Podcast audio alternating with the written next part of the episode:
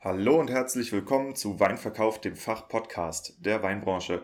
Heute mit der zweiten Episode aus der Reihe über Wine System und heute interviewe ich Martin Darting, den anderen Vorstand der Wine System AG und den Urheber des Paar-Verkostungssystems. Und zwar geht es heute ganz, ganz, ganz, ganz tief in die Weinsensorik rein und das hat richtig Spaß gemacht.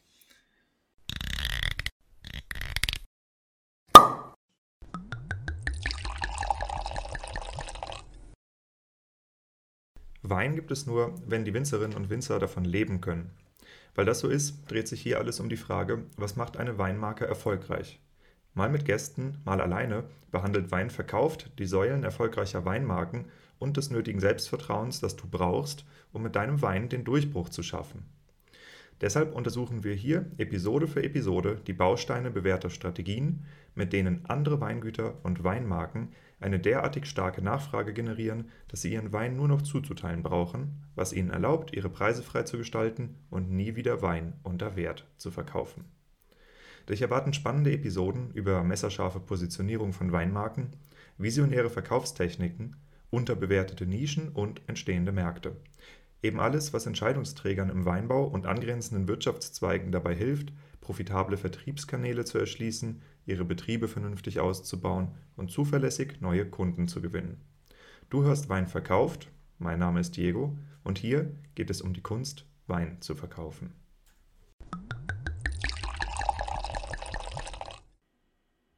Diese Episode ist Teil 2 einer Reihe über die Wine System AG.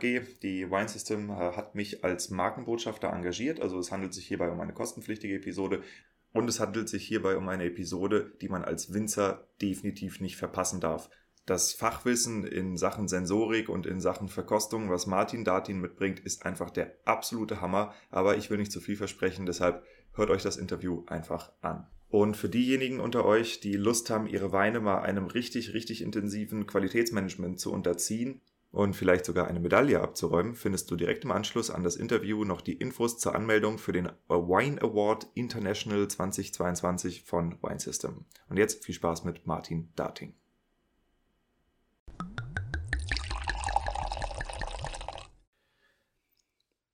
Ja, heute sind wir in der zweiten Runde Wine System und heute wollen wir mal so richtig, richtig ins Eingemachte reingehen. Ich habe heute äh, den anderen Vorstand von Wine System im Interview, das ist der Martin Darting. Letzte Woche war ja mit der Brigitte Wüstinger äh, das Interview, wo wir das Allgemeine gemacht haben und probiert haben, die Firma von außen zu verstehen. Und heute wollen wir viel äh, tiefer in das Fachwissen eintauchen. Aber bevor wir das machen, Martin, habe ich mir gedacht, ähm, es gibt ja bestimmte seltene Gegebenheiten, auch vielleicht genetische Gegebenheiten, das weiß ich gar nicht so genau, das kannst du mir noch erklären, die äh, manche Leute dafür prädestinieren zu schmecken. Und äh, erklär mir mal kurz, was Synästhesie ist. Oh, du fängst mit der ganz äh, extremen Sache an. Ähm, Synästhesie ist ganz einfache Worte gesagt, ist eine Mehrfach, also ist eine Mehrfachreizung von verschiedenen ähm, Sinnesystemen durch einen Reiz um das einfach zu erklären, wenn ein Aroma kommt in die Nase und du riechst was, das wäre so eine eindeutige. Das ist der normale Weg. Das ist der normale Weg. Und jetzt kommt ein Aroma in die Nase, was normalerweise zum Beispiel nach Erdbeere riecht. Und dann hast du aber auch zum Beispiel eine eckige Form oder eine runde Form oder du hast eben auch eine Farbe vor Augen. Oder einige Leute, ähm, die Synästheten sind, die hören auch eine Musik, einen Ton oder vielleicht eine ganze Tonfolge. Ähm, viele Synästheten haben zum Beispiel auch, wenn sie eine Zahl sehen, also eine 6 geschrieben, eine 7, eine 8, dann haben die auch immer charakteristische Farben. Also die 6 ist bei mir immer rot, die 7 ist immer gelb. Weiß du bist nicht. Synästhet. Ich bin Synästhet, ja, genau. Und aber meine Art von Synästhesie, ähm, das habe ich dann erst viel, viel später gemerkt, äh, ist sehr kompatibel mit vielen anderen Menschen. Das heißt, ähm, ich kann zum Beispiel Geschmäcker, und wenn ich rede von Geschmäckern, rede ich wirklich von süß, aber salzig und bitter, äh, Umami und Fett. Das heißt, das, was man wirklich schmecken kann, äh, sind für mich eindeutige Farben. Und diese Farben habe ich jahrelang geübt. Die korrelieren mit dem, was man als normaler Schmecker eben auch kann. So steht Rot zum Beispiel für süß oder sauer für grün, Blau für salzig. Und so lässt, lässt sich natürlich dann Inhaltsstoffe farblich, quantitativ dokumentieren. Wann hast du gemerkt, dass du Synästhet bist oder wie hast du das gemerkt? Tolle Geschichte. Ich war Jungs früher in der Clique halt unterwegs, äh, 16, 17, das erste Moped, weißt du, und so. Und dann ähm, kommen wir irgendwo hin und dann kommen wir in den Raum rein. Die Freunde waren da dabei. Und dann sage ich, oh, hier riecht's aber blau. Und dann gucken die mich alle an und dann sagen die, Martin, was hast du schon genommen? Das heißt, wie riecht es für euch nicht blau hier? Nee, sagen die, bei uns riecht es nicht blau. Okay, dann warte ich, dachte ich damals, okay, irgendwie tickst du nicht ganz richtig. Später dann in der Neuro, ähm, in der Ausbildung und dann später in der Klinik war klar, ich gehöre auch zu diesen Synästheten. Und dann ja, gab es natürlich jede Menge Literatur und äh, im Internet Informationen dazu, klar. Aber genau, das ist Synästhesie. Ja. Also ist eine Mehrfachreizung oder manche sehen es als Fluch, manche sehen es als Ergänzung zur normalen Sensorik. Ähm, für mich ist es eine absolute Sache, die es extrem einfach macht Weine zu erkennen, Olivenöle, Schokolade, Kaffee, das ist alles. Aber relativ. ist das jetzt so, dass wenn du einen Geschmack hast, dass du eine Farbe siehst oder assoziierst du auch eine Farbe mit Geschmack? Das hat nichts mit Assoziation zu tun.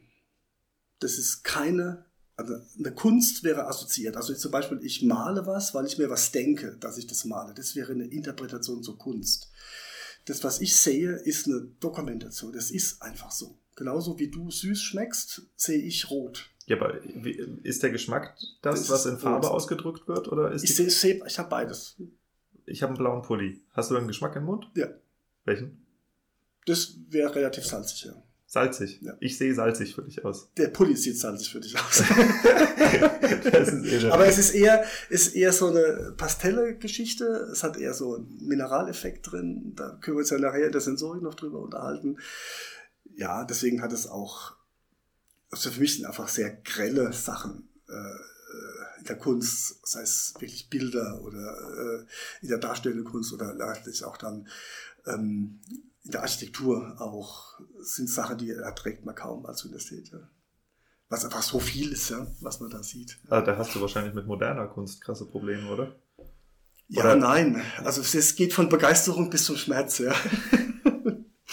Aber wie gesagt, auch nicht immer ist es auch, ich kann es auch nicht schalten. Das kann man nicht schalten. Das ist einfach da, ja. Spannend. Das ist eine Realität. Also es ist eine, eine subjektive Realität. Meine subjektive Realität entspricht aber zu 99 Prozent deren synästhetischen Möglichkeiten, was normale Menschen auch haben. Also es ist bei dir praktisch einfach ausgeprägter. Du, du, du kannst das genau. formulieren, was, dem andere sich anschließen können, genau. wenn sie es wissen. Absolut. Die auch sofort und es gibt auch eine emotionale Komponente, die auch sofort, wie gesagt, ähm, das bejahen und ja, nachvollziehen können. Ja. Und ist auch nicht wertend, das ist das Schöne dabei. Blau ist blau. Blau ist nicht gut oder schlecht, sondern blau ist blau und grün ist grün. Mhm. Und von daher ist es erstmal vollkommen wertfrei. Und das ist das Schöne daran. Man muss sich da nicht drüber streiten. Über grün kann man nicht streiten. Grün ist grün, genau wie salzig, salzig ist, kann man mhm. nicht drüber streiten, obwohl man das vielleicht mit anderen Sachen verwechseln kann. Ja. Aber ja. es gibt natürlich sofort dann sagt, ja, natürlich gibt es Grün-Blau-Blindheiten und es gibt Wahrnehmung, das sind wir mitten im Thema, was ist Sensorik, was für dich wahr ist, muss für mich noch lange nicht wahr sein. Ähm, ich denke, es sind viele gelernte Dinge, wenn wir über eine Farbe reden, das ist irgend physikalisch erstmal nur eine gewisse elektromagnetische Schwingung und die kommt auf unserer Netzhaut halt mit einem gewissen Reiz an. Und wir haben gelernt hier bei uns, dass das ein Rot halt ein Rot ist. Das kann aber in einer anderen Sozialisation auch was ganz anderes sein. Aber das sind viele, ja, wo wir uns darauf geeinigt haben, dass salzig, das nennen wir halt einfach salzig. Ja, klar, das ist ein, Symbolismus, das ist ein Symbolismus in der Sprache. den wir nennen ja. und so ist Rot eben auch Rot und so ist wahr und wahr noch lange nicht wahr. Das stimmt. Eine Frage jetzt und zwar von diesem, von dieser anderen Beziehung, die du halt hast zu Geschmack, zu Geruch, ähm, wie bist du dann zum Thema Sensorik gekommen? Weil äh, ich von dem, was ich jetzt denke, würde ich sagen, also für jeden, der Synästhet ist, die sollten entweder Künstler sein oder was mit Wein zu tun haben. Aber du bist der Erste, von dem ich höre, dass er sagt, dass er Synästhet ist und was mit Wein zu tun hat. Ist es selten oder? Ja, ich glaube, es sind viele Künstler, die Synästheten sind, auch viele Musiker. Peter Gabriel zum Beispiel kann keine also sagt er zumindest, kann keine Noten, spielt Musik mhm. nach. Oder Mathematiker gibt es auch. Mathematiker, öfter, ja. total, er macht es total einfach. extrem einfach Zahlen mit Malen nach Zahlen, kennt jedes Kind. So ähnlich funktioniert das da auch. Ja. Das kannst du einfach besser merken. Ja. Ähm, wie ich dazu gekommen bin, oder der, der Anfang äh, war einfach nicht von den Zahlen, nicht von meiner Synästhesie, sondern ähm, ich habe nach meiner Winzerausbildung ähm, jahrelang im klinischen Bereich gearbeitet, unter anderem auch Hals, Nasen, Ohren. Und da war natürlich auch Riechen angesagt, klar, Hals, Nasen, Ohren. Ähm, und da ging es darum, äh, Leute auch zu betreuen, die aufgrund von Unfall, von Apoplexie, also von Schlaganfall Durchblutungsstörungen, wie auch immer, zu begleiten. Und wenn die nichts mehr riechen oder nichts mehr schmecken, dann sind die alle mehr oder weniger schnell suizidal. Das heißt, die gehen wirklich sinnlos durchs Leben. Es funktioniert kein Genuss mehr. Man kann, ob er Wein oder Bier im Glas hat, merkt man nicht mehr. Was auf dem Teller ist, es schmeckt alles gleich. Ja. Es funktioniert keine Sexualität mehr. Man kann keinen Mensch mehr riechen. Also nicht, weil man nicht mag, sondern man kann es wirklich nicht mehr riechen. Man hat keine, oder auch viele häusliche, habe dann später lange da äh, ähm, häusliche Krankenpflege gearbeitet. Die Leute zum Beispiel, wenn sie aufstehen, in einem Schlafzimmer riecht es anders wie in einem Keller und in der Küche anders wie im Flur. Und ich denke, jeder, der hier zuhört, kennt es auch. Man kommt in ein Haus, wo eine Familie wohnt und jede Familie hat auch ihren eigenen Duft. Für mich natürlich auch eine Farbe, klar. Ah, das sind die Grünen, das sind die Blauen. Nein, so einfach geht's nicht. Aber diese Geschichte, das hat mich sehr geprägt und hat gesagt, was passiert da eigentlich im Kopf und was passiert in der Nase. Und meine Aufgabe war damals als Therapeut, eben auch als Diakon, ähm, äh, eben auch die Leute zu begleiten von ihrer Krankheit, meistens waren es eben traumatisierte Leute, dann wieder in, die, in den Beruf zurückzuführen. Kannst du ein bisschen aufpassen, dass du nicht den Tisch die ganze Zeit so anbollerst, weil ich glaube, das hört okay. man im Mikrofon. Okay. Ähm, okay, aber also das heißt, du bist über dieses Thema der Sensorik oder in dem Fall auch der fehlenden Sensorik hast du, ja. warum hast du denn, was, wieso hast du nach dem Winzer nicht Winzer gemacht? Also ganz einfache Sache. Ich komme aus einem Familienbetrieb in der Pfalz. Äh, hört man mir wahrscheinlich auch an von meiner Sprache. Bisschen. Und ein bisschen, nur kaum, das Ganze. Ähm, ja, und wir hatten damals 17 Hektar und das war mir einfach zu blöd, jeden Tag auf dem Traktor zu sitzen, und die Zahlen hoch und runter zu fahren. Und ähm, das war einfach, nee, ich wollte eigentlich gerne Keller machen. Ich habe bei Müller-Cardinal gelernt, beim Hans-Günther Schwarz, dem einen oder anderen ist vielleicht bekannt. Und da war einfach dieses, das ging damals los mit dem äh, Nichtstun, mit dem kontrollierten Nichtstun. Die Leute hören immer nur Nichtstun. Wir mussten aber ordentlich was arbeiten, nämlich die Kontrolle war nämlich ganz ordentlich. Und Hans-Günther Schwarz war einfach derjenige, der auch gesagt hat, ey, pass auf, ähm, die Kontrolle ist das. Also wir müssen nicht nur kontrollieren, sondern wir müssen auch wissen, was wir da kontrollieren. Und ähm, das hat mich einfach damals geprägt und deshalb, boah, Keller ist toll. Das würde ich gerne machen. Von der Arbeit, Verarbeitung, Annahme. Warum Trockeneis? Warum Enzyme? Warum nicht vorgeklärt Warmfiguren, Kaltfiguren? Damals kamen die ersten Reinsubtiven auf den Markt. Südafrika, damals waren 16, 17 Volumenprozent boah, das gab es überhaupt nicht. Heute sind 20 keine Seltenheit mehr. Also das war alles sehr faszinierend und war klar, ich habe das zu Hause nicht. Und dann habe ich mich entschlossen, das eben nicht zu machen. Bin dann, habe eine Krankenpflegeausbildung gemacht, habe eine Diakonausbildung gemacht mit Sprach, alles Mögliche und bin dann in Kreuznach und in Mainz gewesen. Ja und habe dann eine ganz andere Ecke kennengelernt, also klinisch, äh, habe mit Leuten sehr intensiv gearbeitet ähm, und da war Sensorik sicherlich ein Beispiel oder auch nebenbei.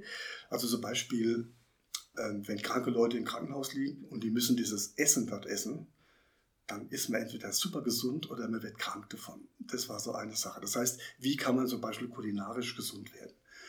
Über schön angerichteten Salat, das Auge isst mit. Ja? Wenn man eh schon nicht gut drauf ist und dann so ein Essen essen muss, dann ist es einfach dramatisch. Und da haben wir angefangen, mit den Köchen zu reden, ob man das Essen nicht ein bisschen schöner machen kann für die Palliativstation zum Beispiel auch, ja, um den Leuten einfach was Gutes zu tun. Oder die Leute, die nichts mehr riechen, nichts mehr schmecken konnten, das auch wieder zu üben. Ach, was du gerade isst, riecht nach dem und dem und schmeckt nach dem und dem und das fühlt sich so an. Und das war, das Mundgefühl war neurologisch gesehen, ist bis heute, auch beim Weinprobieren, eine der wichtigsten Dinge, die uns emotional bewegen. Und das sind einfach 20 Jahre Erfahrung, die ich damit rübergenommen habe. Eine Banane fühlt sich halt mal anders an wie ein, ein Stück äh, Salat oder wie ein Apfel. Hm. Und das ist nicht besser und schlechter, es ist erstmal einfach nur anders. Und ich denke, was man da lernt in der Neurologie, in der angewandten Neurologie, trennscharf, verständlich Patienten zu erzählen, was sie da gerade fühlen oder nicht fühlen. Also du hast praktisch das Kommunizieren von Sensorik genau. da gelernt. Und du hast doch dann, wenn ich das jetzt äh, richtig erinnere aus dem letzten Podcast mit Brigitte, hast du weitergemacht mit Sensorik international. Genau, ich habe dann, wie gesagt, viele Jahre im klinischen Bereich gearbeitet und habe mich dann selbstständig gemacht. Zuerst parallel ähm, und bin dann zurück in die Pfalz und habe dann eine Firma gegründet, weil eben gesagt, wenn, dann ist es Sensorik, was mich interessiert, der Weinbau natürlich auch, aber Sensorik, alles was mit Riechen, Schmecken, Fühlen, Wahrnehmen, Augen, Hören, Sehen, alles wie hört es, wie gehört es zusammen. Und mich hat Neurologie schon immer funktioniert, äh, schon immer interessiert. Und ähm, wie geht es, was ist eine Wahrnehmung? Wann ist, was ist denn vor der Wahrnehmung? Was sind Geschmacksschwellen? Was sind Riechschwellen? Was ist ein Aroma? Wie muss ein Aroma aufgebaut sein? Wie, funktioniert, wie funktioniert ein Rezeptor? ähm, was ist ein Rezeptor überhaupt, was ist ein G-Protein, wie funktioniert eine Reizweiterleitung, äh, was ist eine, ja, alles sowas. Und da hat natürlich viel mit Chemie zu tun, das hat viel mit Stoffwechsel zu tun, das hat viel mit Neurobiologie zu tun. Und das ja, waren alles so viele, viele, viele kleine Punkte, die mich da bewogen haben, Sensorik zu machen. Und das Wissen nie in dem Bereich, dass man das gleich beurteilt, in gut und schlecht, sondern erstmal zu sagen, was ist es denn überhaupt? Okay, ich habe jetzt hier ein Glas mit einem Schaumwein in der Hand. Und wenn ich den rieche, was passiert bei mir? Also erstmal sind es immer mehrere Sachen laufen parallel ab. Du guckst es natürlich erstmal an. Und da gibt es viele Studien, ich kürze es jetzt einfach mal ab. Und alles, was ich erzähle, sind keine Meinungen von mir, sondern sind viele Zusammenfassungen aus vielen, vielen Studien, die sicherlich nicht immer das eine Thema behandeln, aber vieles zusammenläuft. Und viele Studien, die fokussiert sind auf ein Thema, behandeln natürlich auch in der Basis zumindest auch andere äh, äh, fokussierte Themen. Du guckst erstmal dahin und du siehst eine Farbe. Mhm. Und unser Auge, ich sage jetzt einfach mal eine Zahl, die ist auch begründet, die ist, was wir sehen, ist im Faktor 80 prägender als alles andere. Also ich sehe jetzt hier so ein orangenes Bernstein. Genau. Da denkst du schon, das ist, wenn das jetzt grün wäre. Noch nicht Lachs, aber. Ja, wenn es jetzt grün wäre oder wässrig wäre, wäre das eine vollkommen andere Geschichte. Deswegen ist die Farbe, wenn einen Wein beurteilen oder ein Olivenöl oder Kaffee oder egal was oder ein Bier, ist eben extrem voranprägend. Das heißt, du weißt schon, du wirst hier keinen grünen Apfel riechen und du wirst auch hier keine Birne riechen, sondern du wirst eher so ein bisschen Schokolade oder. Also ich erwarte jetzt was Oxidatives. Was Oxidatives. Genau. Das ist eben klassisch mhm. konditioniert und diese ja. klassischen Konditionierungen kann man ausschalten, indem man das einfach nicht anguckt. Okay.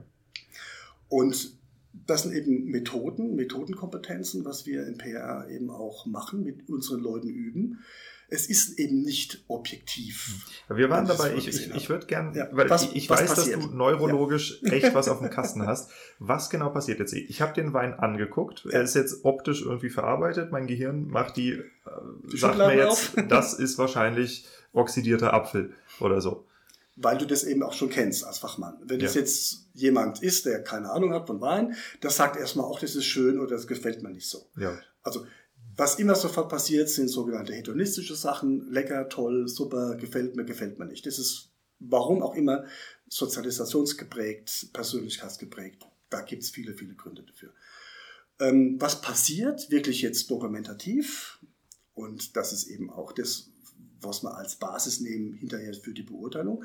Du riechst da rein, da sind flüchtige Stoffe drin. Und flüchtige Stoffe nennt man auch Aromen oder eben auch Alkohole, verschiedene Alkohole dann sind je nach molekularer Größe sind die dann mehr oder weniger flüchtig, weil das ist Temperatur- und Glasabhängig. Und dann geht es in die Nase bei dir und dann hast du eine Schleimhaut und die Schleimhaut reagiert auf Temperatur. Da gibt es Rezeptoren, die können nach Tem Temperatur. Es gibt Rezeptoren, die sind, die reagieren, also vasodilatant, also die sind ähm, Gefäß erweiternd, Gefäß zusammenziehend. Ähm, es sind einfach Reaktionsmuster, die die Biologie seit vielen Millionen Jahren kennt, um ein Schutzfaktor zum Beispiel auch zu sein. Das heißt, das Nasengefühl ist dann aufgeteilt in drei unterschiedliche Zonen in der Nase. Eine vordere, eine mittlere und ein hinteres Nasenbereich. Da kommt das Retronasale, das, das kennt man ja, ja auch dabei. Wobei das Retronasal hier überhaupt nichts zu tun hat, sondern es geht erstmal darum, wie ist die Nase, mit welchen Nerven ist die überhaupt. Also die Nase checkt erstmal Temperatur. Temperatur, kribbelt das oder krabbelt das, sticht das. Das sind erstmal die haptischen Bevor Elemente. ich einen Geruch, Bevor du weil der Geruch ist ja eigentlich ein Geschmack. Also der Geruch ist eigentlich Bulbus olfactori, das ja. heißt dieses Ding da oben, dieses, äh, da sitzen dann viele Millionen äh, Rezeptoren, die halt diese Duftmoleküle erstmal aufnehmen. Und wir riechen natürlich nicht mit der Nase, sondern wir riechen mit unserem Hirn. Ganz klar, weil alle sagen, ja, an der Nase haben wir eine Wahrnehmung. Nee, die Nase ist nur der Rezeptor, ist nur die, die Eingangstür. Und diese Reizweiterleitung, das heißt, was kommt da jetzt an? Welche Aromen können andocken? Wie funktioniert das Riechen überhaupt? Ja, da hat man jahrelang nicht gewusst, wie das geht. Ähm, und dann wird es verarbeitet und bei dir in den olfaktorischen Zentren relativ zeitnah verarbeitet. Und da wird es abgeglichen mit Emotionen, da wird es abgeglichen, kenne ich das schon, da wird es sofort abgeglichen mit der Amygdala, mag ich, mag ich nicht. Das kann sofort jeder. Und die zweite Sache ist dann, dass einige äh, olfaktorische Geschichten liegen dann eher im hinteren Kopfbereich, wo man dann sagt, ah, na, was riecht denn das? Ich kenne das, aber ich kann es nicht sagen. Das nennt man olfaktorische Sprachferne. Ah, das dass heißt, ich weiß, ich, ich, ich, ich kenne den Geruch, aber mir fehlt das Wort sagen. dazu, weil genau. ich es nicht trainiert habe. Wenn ich dir aber dann sage, das riecht nach Erdbeere, das ah, ah na klar. Ja, klar ja. Weil das Sprachhirn relativ nah beim Riechhirn sitzt, aber nicht andersrum. Also nicht die Raufnahme, also relativ weit weg von der, deswegen olfaktorische Sprachferne. Und das sind einfach Bedingungen, die einfach helfen. Darüber kann man auch nicht diskutieren, ob das gut oder schlecht ist, sondern so also funktioniert auch der, die Birne. Der, ja? der, der Geruch äh, signalisiert mir jetzt, dass es gefahrlos möglich ist, das hier zu trinken. Das wäre dann der nächste Schritt. Ja? Genau. Und dann sagst du, okay, ich gehe das Risiko ein, das wird abgewägt. Ja, also okay, gucken wir mal. Du denkst, okay, so, und jetzt fangen wir sofort an zu beurteilen. Und auch wieder hedonistisch. Ich mag es oder ich mag es nicht. Mhm. Und dann überlegen wir, hm, der zweite Schritt wäre dann schon das Professionalisieren. Nach was riecht denn das überhaupt? Und jetzt kommt auch wieder parallel dazu, wenn du jetzt das im Mund hast, dann kommt natürlich süß, aber salzig, Säure dazu. Und dann kommt ein Mundgefühl, warm, kalt, viel, weich, rund, zart. Ja. Es gibt deswegen auch nicht bei PR nicht das Wort Geschmack. Geschmack ist immer die Zusammensetzung aus Riechen, Fühlen und Sehen und natürlich auch Schmecken in dem Moment. Also süß, aber salzig, bitter, Umami, Kokumi, Fett. Das wären die Schmeckvarianten. Was war das nach Umami? Kokumi. Das höre ich gerade zum ersten Mal. Was ist das? Kokumi ist eine, das ist sogenannte Crosstalk aus ähm, Umami, also aus einer äh, Glutaminatsäure und einem Peptid. Erkläre ich nachher. Ja. Ähm, und das passiert, wenn ich es lange im Mund lasse, zum Beispiel. Wenn ich es lange kaue, ja, wenn ich diese Weine sehr lange. Das heißt, immer eine Reaktion aus Säuren und Gerbstoffen mit Eiweißen. Da passiert das. Und das, wenn das passiert, und dann weißt du, okay, Umami ist, glaube ich, auch bekannt mittlerweile, so als Transformator, als, als intensiver. Umami selbst schmeckt gar nicht. Es schmeckt nur, wenn irgendwelche anderen schmeckbare Dinge dabei sind. Das heißt, sauer wird verstärkt.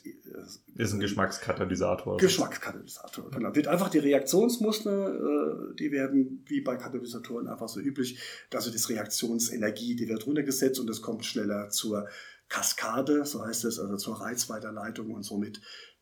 Ist, ich sage immer, da gehen die Lampen an. Ne? Wenn keine Kaskade da ist, wenn kein Schalter angemacht wird, geht keine Lampe an. Wenn die Lampe angeht, habe ich eine Wahrnehmung riecht nach irgendwas und dann muss ich gucken, nach was es riecht. Und das passiert im Mund und eben warm-kalt. Deswegen sind ganz andere Rezeptoren. Ähm, da weiß man mittlerweile, früher hat man gemeint, dass der Rezeptor für Schmerz der gleiche ist wie für Berührung. Das ist nur eine Frage der Intensität. Das weiß man heute, dass es da nicht so ist. Gerade vor ein paar Monaten hat ein Professor mit 120 Mitarbeitern einen Nobelpreis, hast du vielleicht mitgekriegt, gekriegt. Der hat nur einen Rezeptor gefunden. Und alles, was ich gerade erzählt habe, sind alles Annahmen. Man kennt bis heute noch keinen Sauerrezeptor. Hm. Alle reden vom Sauerschmecken. Und da sage ich, wer hat denn, wer weiß, wie das geht? Wer wissen, dass es mit dem Salzigrezeptor zusammenhängt, aber keiner weiß, wie sauer schmecken geht. Hm. Wir gehen alle davon aus. Ja? Und wenn alle mitschwätzen, ist ja auch irgendwie gut. Aber das sind so Sachen, die mich bewogen haben, zu sagen, auch, das ist so ein Wort, was ich, ich glaube, ich sehr oft verwende, ist Trennschärfe. Um einfach zu verstehen, von oh. was reden wir eigentlich. Ja. Ich denke, ja. das ist auch, das ist äh, praktisch, wie ich dich kennengelernt habe. Also wir haben zusammen einen Wein verkostet haben einen, einen äh, das war der, glaube ich, der Piwi-Preis, der hier mhm, ablief. Ja. Und äh, wir haben zusammen einen Wein verkostet und äh, ja, es mangelte ein bisschen an Trennschärfe bei mir. ähm, ja, und äh, ist, ich, bin, ich bin echt sehr fasziniert nach Hause gegangen und habe zu meiner Frau gesagt, ich, ich weiß nicht genau, was gerade passiert ist, aber ich habe das Gefühl, dass ich A, was gelernt habe und B, eine Wissenslücke gefunden habe. Und äh, ich finde das echt interessant, weil ähm, klar, Sensorik ist ein Teil der Winzerausbildung. Du lernst auch ein gewisses Grundvokabular. Äh, man bildet sich dann ein, etwas zu können, aber äh, man wird auch öfter mal eines Besseren belehrt. Und ich glaube, äh, du hast dir ja nicht vorgenommen, allen Leuten vorzuführen, um wie viel feiner deine Sensorik ist, sondern du willst es vermitteln, wie man das auch lernen kann. Und du hast das systematisiert, wenn ich das richtig genau. verstehe, oder? Extrem systematisiert. Also nicht nach ich das vielleicht kann man zum Verständnis auch erzählen, ähm, man geht davon aus, dass irgendwas so wäre, wie es denn ist. Also der Konjunktiv ist eine ganz wichtige Sache. So lernt man das in der Schule, so lernt man das im Biologieunterricht, so lernt man das beim Winzer, so lernt man, so lernt es die Bäcker und die, alle möglichen, die irgendwas mit riechen und schmecken. Auch die Parfümeure. Also du redest äh, über den Dogmatismus. Das will ich so nicht sagen, aber es ist einfach, man geht davon aus, von Dingen, von denen man eigentlich nicht so genau weiß, wie sie gehen. Und dann habe ich gesagt, also was mir lag es schon immer daran, auch so Beurteilung zu verstehen. Äh, was ist denn Harmonie zum Beispiel? Oder was ist eine, ein sauberer Wein? Wann ist denn das sauber? Wenn der Prüfer das sagt. Zum Beispiel ein sauberer Wein. Was ja. ist der jetzt frisch geduscht oder was, was, oder, ja, der ist fehlerfrei. Und dann wird die nächste Frage, oder vielleicht liegt es einfach an meiner medizinischen äh, Herkunft, was ist denn ein Fehler? Wer sagt denn, dass ein Aroma ein Fehler ist? Weil ich bin dann viel international unterwegs und da sage ich, ein Brett an der Mützis zum Beispiel ist in Deutschland undenkbar. Auch alle Weinbaunationen denken Brett, nein, um Gottes Willen. Aber alle großen Weine haben Brett. Ja. Wo ich mir denke, hm, irgendwie stimmt da was nicht. Deswegen auch Trennschärfe, deswegen auch sagen, hören und verstehen. Wenn ich was gesagt habe, ist es noch lange nicht gehört. Und wenn es gehört ist, ist es noch lange nicht verstanden. Und wenn es verstanden ist, ist es noch lange nicht gewollt. Und wenn es nicht gewollt ist, dann kann ich es sowieso vergessen.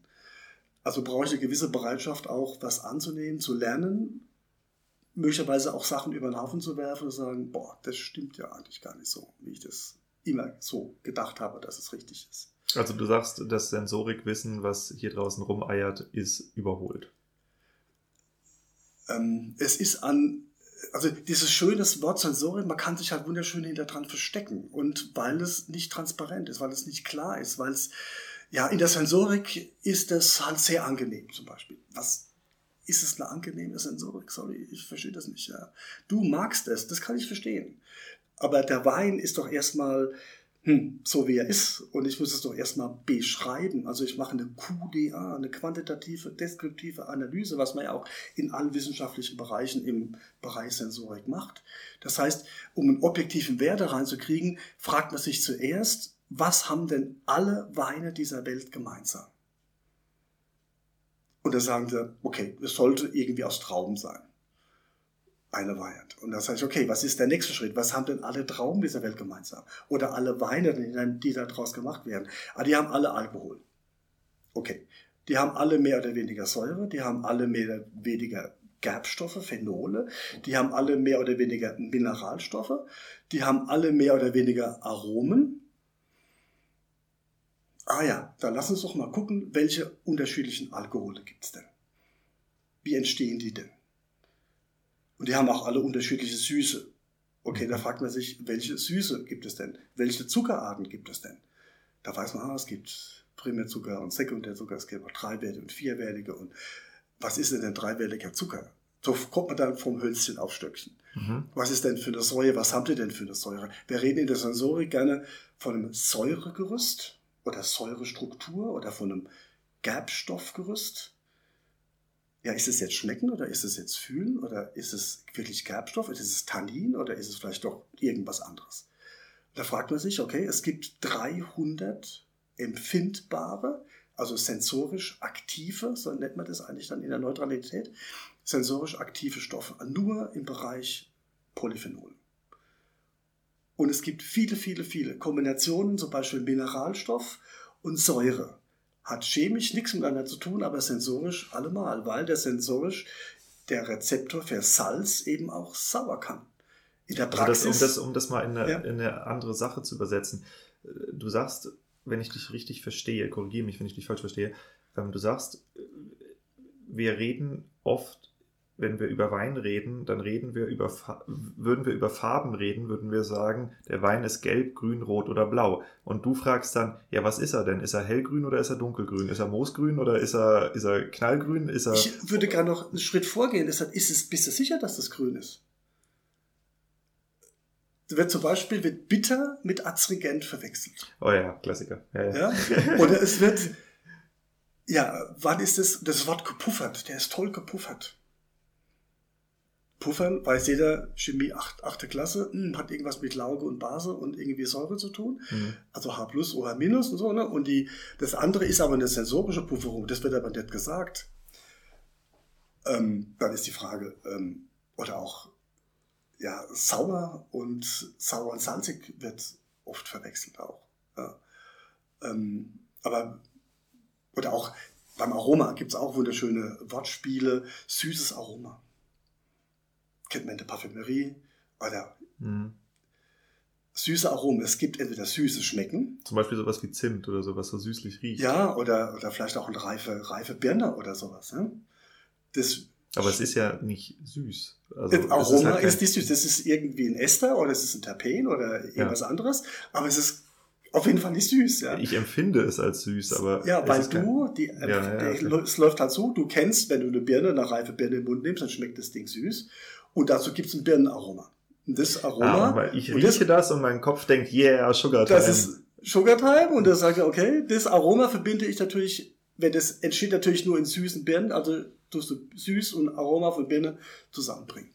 Oder gelbfruchtige mhm. Aromen, klar, dass man das von gelben Früchten kennt. Okay, das okay, okay, ja? verstehe, verstehe. Also das heißt, du hast, um dein Verkostungssystem zu entwickeln, hast du gesagt, wir gehen jetzt von den kleinsten Gemeinsamkeiten aus. Wir haben etwas, das aus einer Traube hergestellt wird. Wir haben eine bestimmte Art von chemischer Zusammensetzung, die offensichtlich in allen Weinen vorliegt und wir können die quantifizieren genau. und wir können den Geschmack von jeder einzelnen Variablen lernen.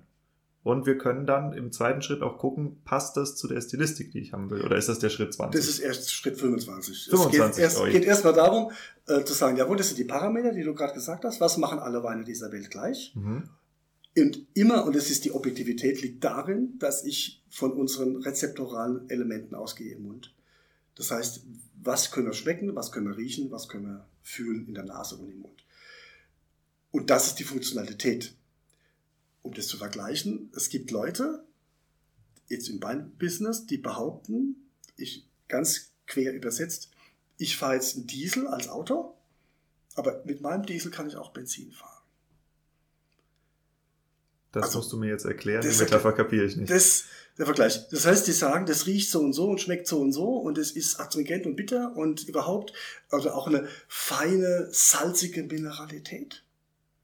Achso, was einfach nur so ein so, Bullshit-Bingo so ist. Irgendwas, ich will es gar nicht als Bullshit. Ich, ich glaube, dass viele Leute, die das wirklich sehr ernst nehmen und auch sich bemühen, da auch Wahrheit und auch wirklich extrem üben und tausend Okay, es ist ein Fehlen von Trennschärfe. Ein Fehlen von Trennschärfe, ja. Okay. Weil ich verstehe es einfach nicht. Ich kann mit einem Diesel kein Das ist eine sehr, fahren. sehr diplomatische und höfliche Art, jemandem zu verstehen zu geben, dass er Halbwissen verbreitet. Ein Fehlen von Trennschärfe. Ich finde das gut, weil das, das lässt Raum für Verbesserung, ohne abzuwatschen. Ja. Ich sage auch niemand, dass er schlecht verkosten. Ich glaube, alle Leute können mhm. gut verkosten. Es gibt ein paar Superschmecker, ja, aber die haben wirklich Schwierigkeiten mit dem Riechen oder die haben Schwierigkeiten oder Schwierigkeiten Die Leute können gut verkosten, die können nur nicht gut drüber sprechen. Richtig. Und wir haben halt eine Reproduktion, das wird da ganz oft über Reproduktion. Ich habe ganz viel über Tests dann natürlich auch gearbeitet.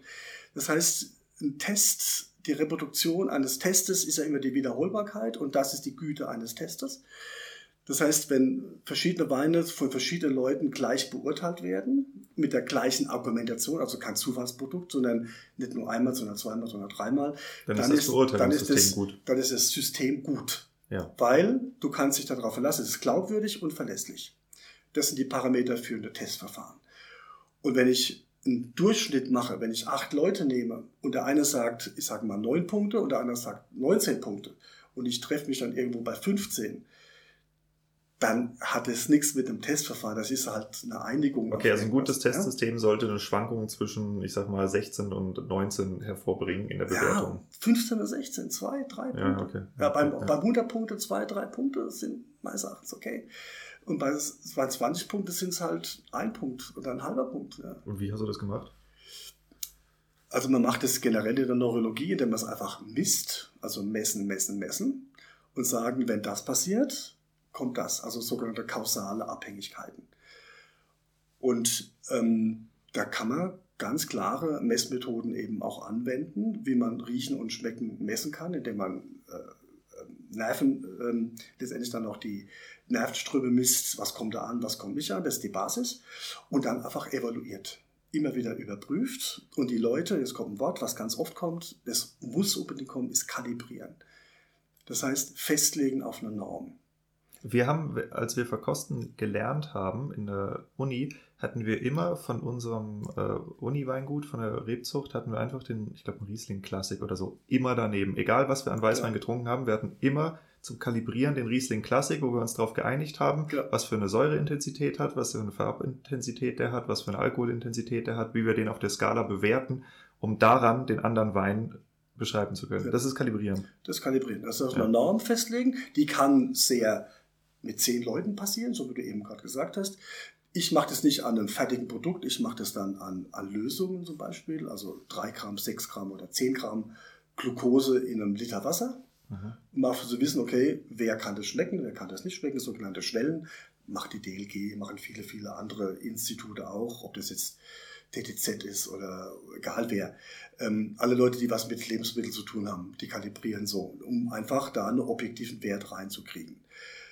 Und dann merkt man halt, dass viele Leute, zum Beispiel 5 Gramm Zucker oder 3 Gramm, hat man noch vor 10 Jahren gesagt, 3 Gramm war so die Schwelle.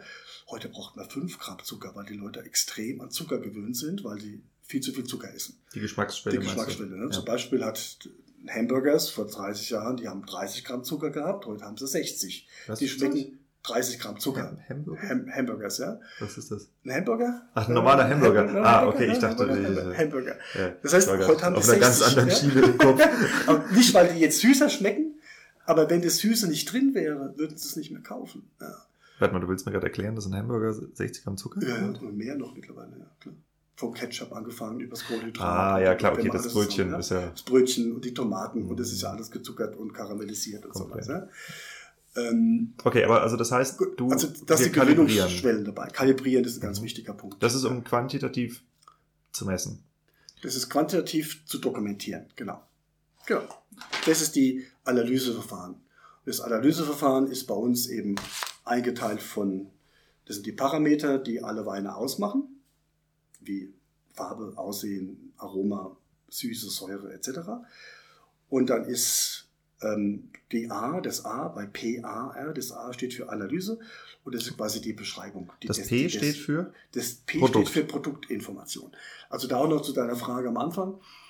Ähm, P, es gibt von der, kann man ruhig ja nennen, und der OIV sagen ganz klar, ähm, je weniger ein Verkoster, eine Verkosterin von einem Wein weiß, desto weniger ist er beeinflusst. Also klar, blind verkostet und eigentlich dürfte man auch die Farbe nicht sehen. So, da gibt es auch viele Tests. Ich auch weiß, da kriegen, äh, machen wir auch in der, in der Ausbildung, du kriegst einen Wein oder zwei Leute kriegen einen Wein Und alle riechen dann Weißwein, riechen nach Apfel, Zitrone, wie auch immer. Und da wird der gleiche Wein hinter, hinterm Vorhang wird eingefärbt mit Rot. Exakt die gleichen Aromen, die auf einmal ist es Himbeere und Johannisbeere und Stachelbeere und, und äh, Kirsche oder sowas. Ja. Das heißt, die Farbe ist halt extrem prägend. Gut, das heißt, hier wird erstmal, hätte man bei P einfach auch gar nicht sagen dürfen, was es ist. Wir sagen, und das ist dann auch nicht auf meinem Mist gewachsen, sondern ich habe mich da an Fraunhofer ähm, Institut orientiert und die sagen die Requirements Engineerings, das heißt, was sind die Anforderungen an ein Produkt? Ähm, und die Anforderungen bei einem Produkt sind halt für mich, wo kommt der Wein her? Wir würden es als Terroir benennen. Was ist vielleicht für eine Sorte? Vielleicht die chemischen Analysen wie Säure, zuckerfreier Extrakt, pH-Wert, ähm, SO2 gesamt gebunden. Das sind einfach objektive Werte. Die habe ich als Information natürlich nicht den Namen des Winzers. Keine Frage.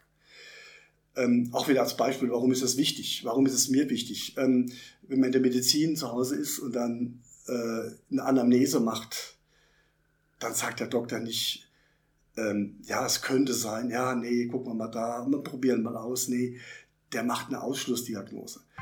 Ich sag mal, als Beispiel, wenn ich abends in Emergency, also Ja, das ist ja völlig klar, wenn ich meine Blutwerte hole, dann ist das ein objektiver Wert. Genau, aber dann muss der Arzt auch wissen, was ich für eine Ernährungsart so habe, um mein Blutfett beurteilen zu können, ob das, ob das, von Nüssen oder von Hamburgern ja. kommt. Das macht ja einen Unterschied. Das macht einen Unterschied, zum Beispiel. Genau. Ja, okay. Und die Interpretation dazu, das ist dann das, was wir in der Beurteilung machen.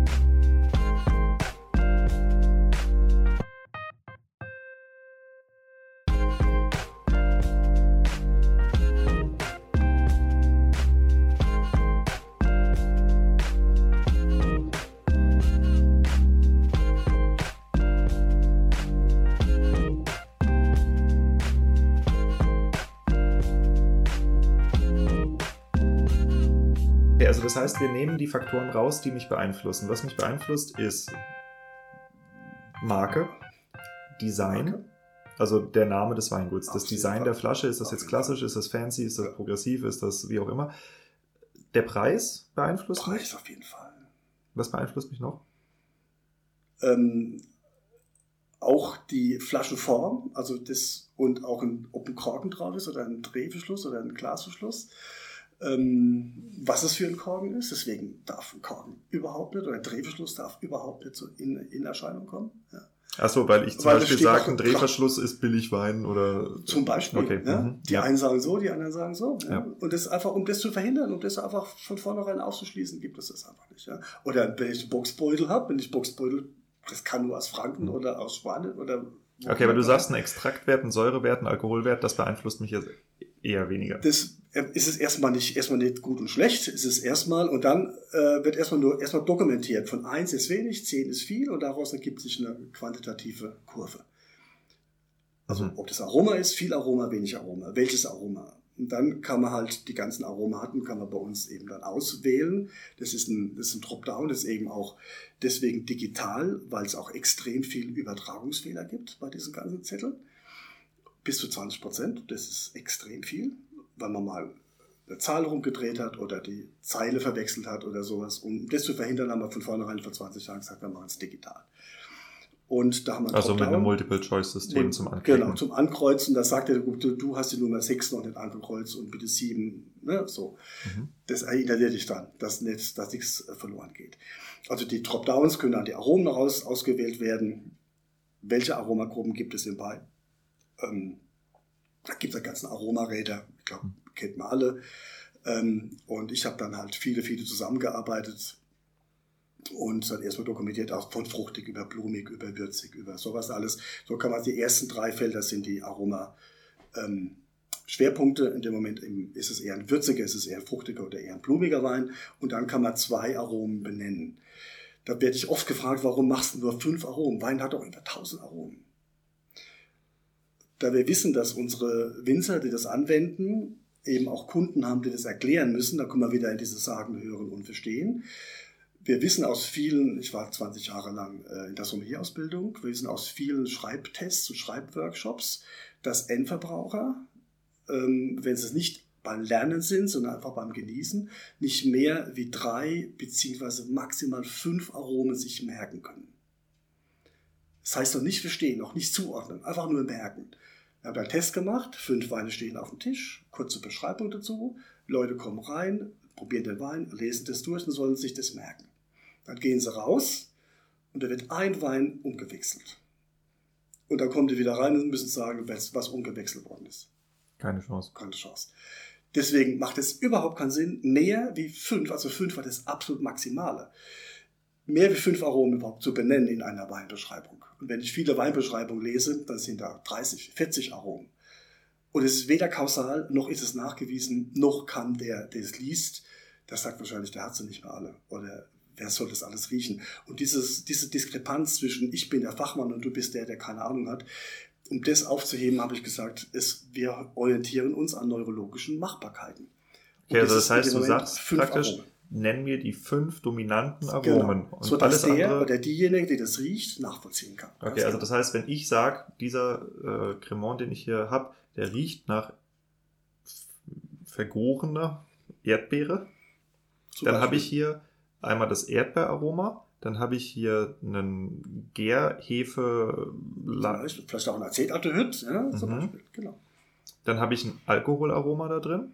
Und ich rieche eine ein gewisse... Alkoholeindruck, Alkohol kann man nicht riechen. Ah, okay, ja. ein Alkoholeindruck. Und ich habe eine gewisse Säure, die ich wahrnehme in der Nase. Die und damit hätte ich dann mal... Deswegen stehen auch hier Nasenaspekte. Genau, und, und ich, ich, ich bin mir jetzt nicht sicher, ob das Kribbeln, was ich hier wahrnehme, ob das vom, vom CO2 kommt oder von, ob das ein Schwefel... Oder von einer Sache kommt, genau. Genau, und aber da das wir wieder eine Kalibration. Genau, und aber das wären jetzt die Primäraromen, wo ich sage, die kann ich benennen und alles andere würde ich jetzt wild ins Blaue raten. Das sind die Hauptaromen. Und die okay. sind möglicherweise auch durch zwei Gruppen dann oder auch durch mehrere Leute, die es verkosten eben, wird das auch bestätigt.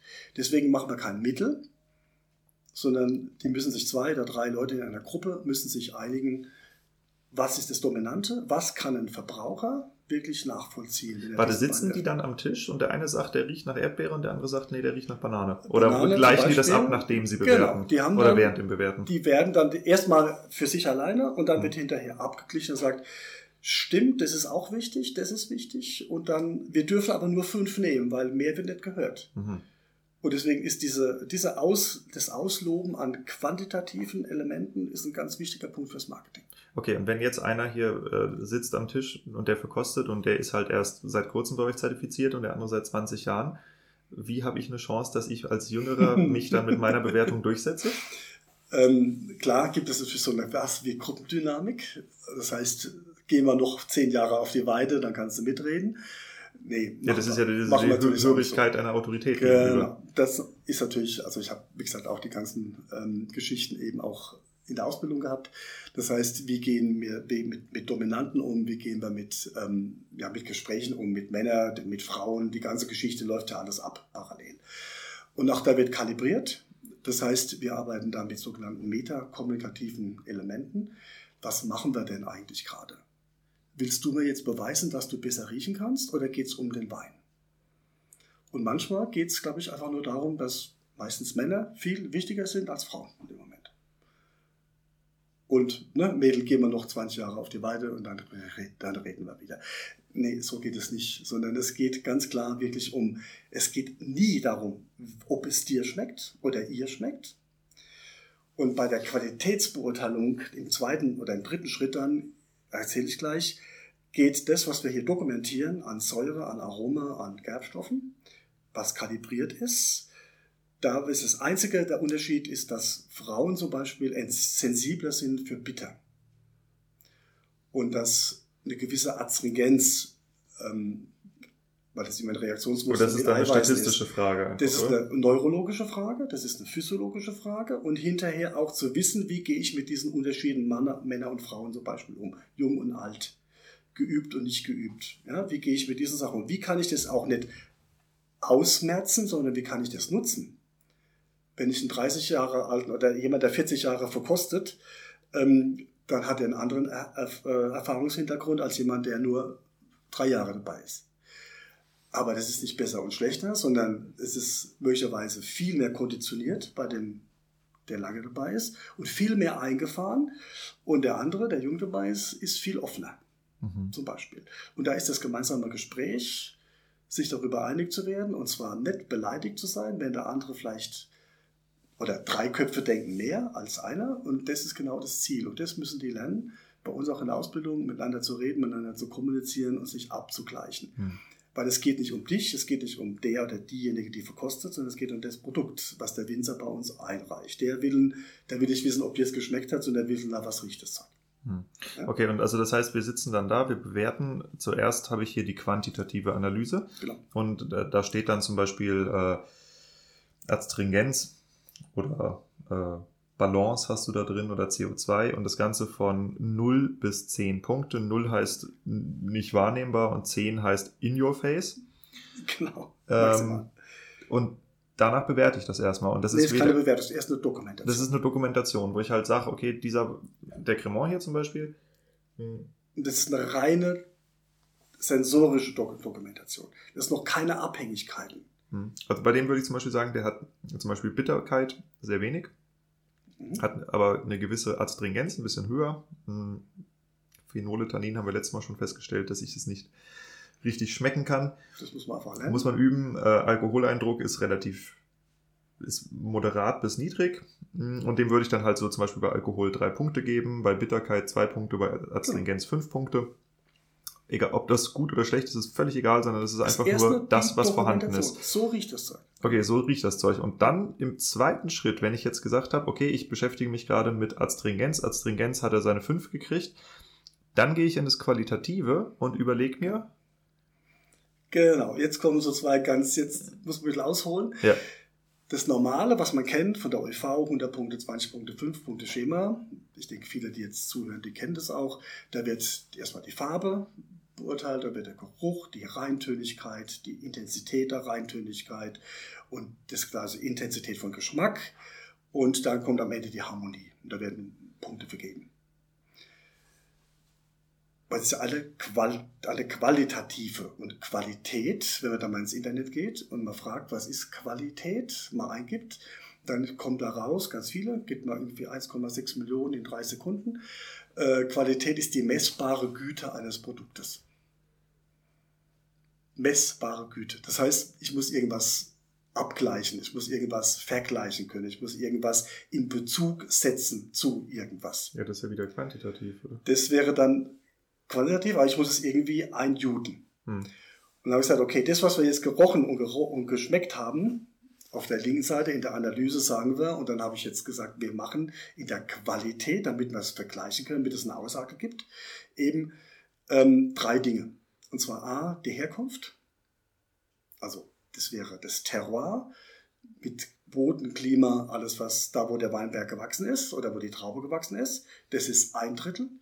Ein weiteres Drittel der Qualität, der messbaren Qualität, ist die Stilistik. Die Stilistik muss oben bei P mit angegeben werden. Der Winzer gibt an, ich habe einen sehr modernen, sehr reduktiven Weinstil zum Beispiel. Und wenn der dann oxidativ und würzig, so wie der, was du gerade im Glase hast, rüberkommt, dann ist diese Stilistik nicht getroffen. Dafür Aha. kriegt er Abzüge. Mhm. Also das heißt, ja? das könnte, der Wein könnte lecker sein an sich, wenn der Winzer aber sagt, ich will den jung und fruchtig haben, dann würde ich sagen, ja, dann hast du dein Ziel verfehlt, mein Lieber. Ziel verfehlt. Und wir können dich aber, dann sagen mhm. wir dem Bescheid, und sagen du, dein Wein passt aber nicht in diese Kategorie, wo man steht. Wir würden den gerne in der in irgendeiner anderen Kategorie verkosten. Und dann ist es auch dann eben nicht Thema verfehlt. Ja? Mhm.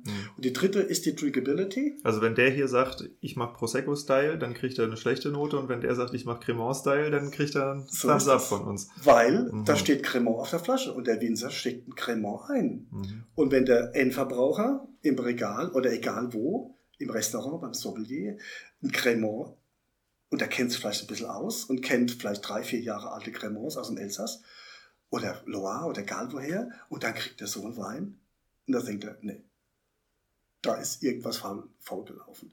Und nur weil mir schmeckt oder nicht schmeckt, ist es nicht, trans, nicht transparent.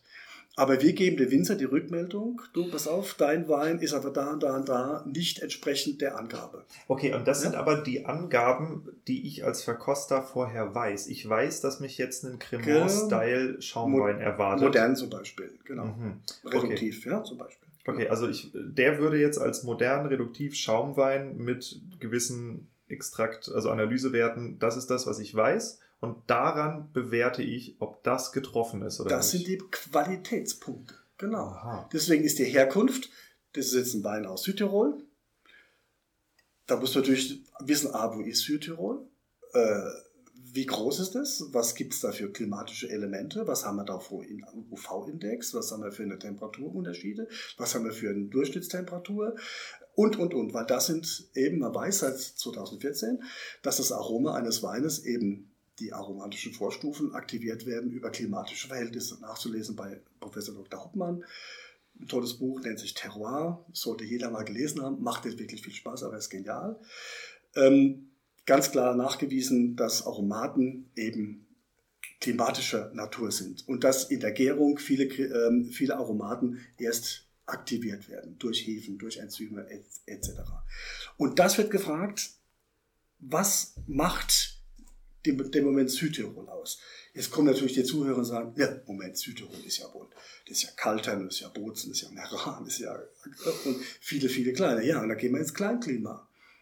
Und irgendwo muss ich mich dann auch, auch auskennen als Verkoster muss wissen, von was ich rede. Ja, aber wo ziehst du denn da die Grenze? Weil ich meine, dann kann ich ja sagen, ja, dann, dann gehe ich halt äh, jetzt auf Bozen. Okay, passt der Wein für Bozen? Und sagst du, ja, aber warte mal, im Bozen gibt es Südhänge und Nordhänge. Ja. In welchen nehme ich denn? Und dann sage ich ja, und auf dem Nordhang gibt es sogar noch drei verschiedene Weingüter. Und dann bin ich da und sage, ist dieser Wein für das Weingut, für diesen Quadratmeter gut? Und man kann es dann eben. Woran, wo hörst du denn da genau, auf? Genau. Man kann es sehr ins Detail und das macht natürlich extrem viel Spaß und dann ja. macht, das haben wir auch ganz viel Spaß dabei.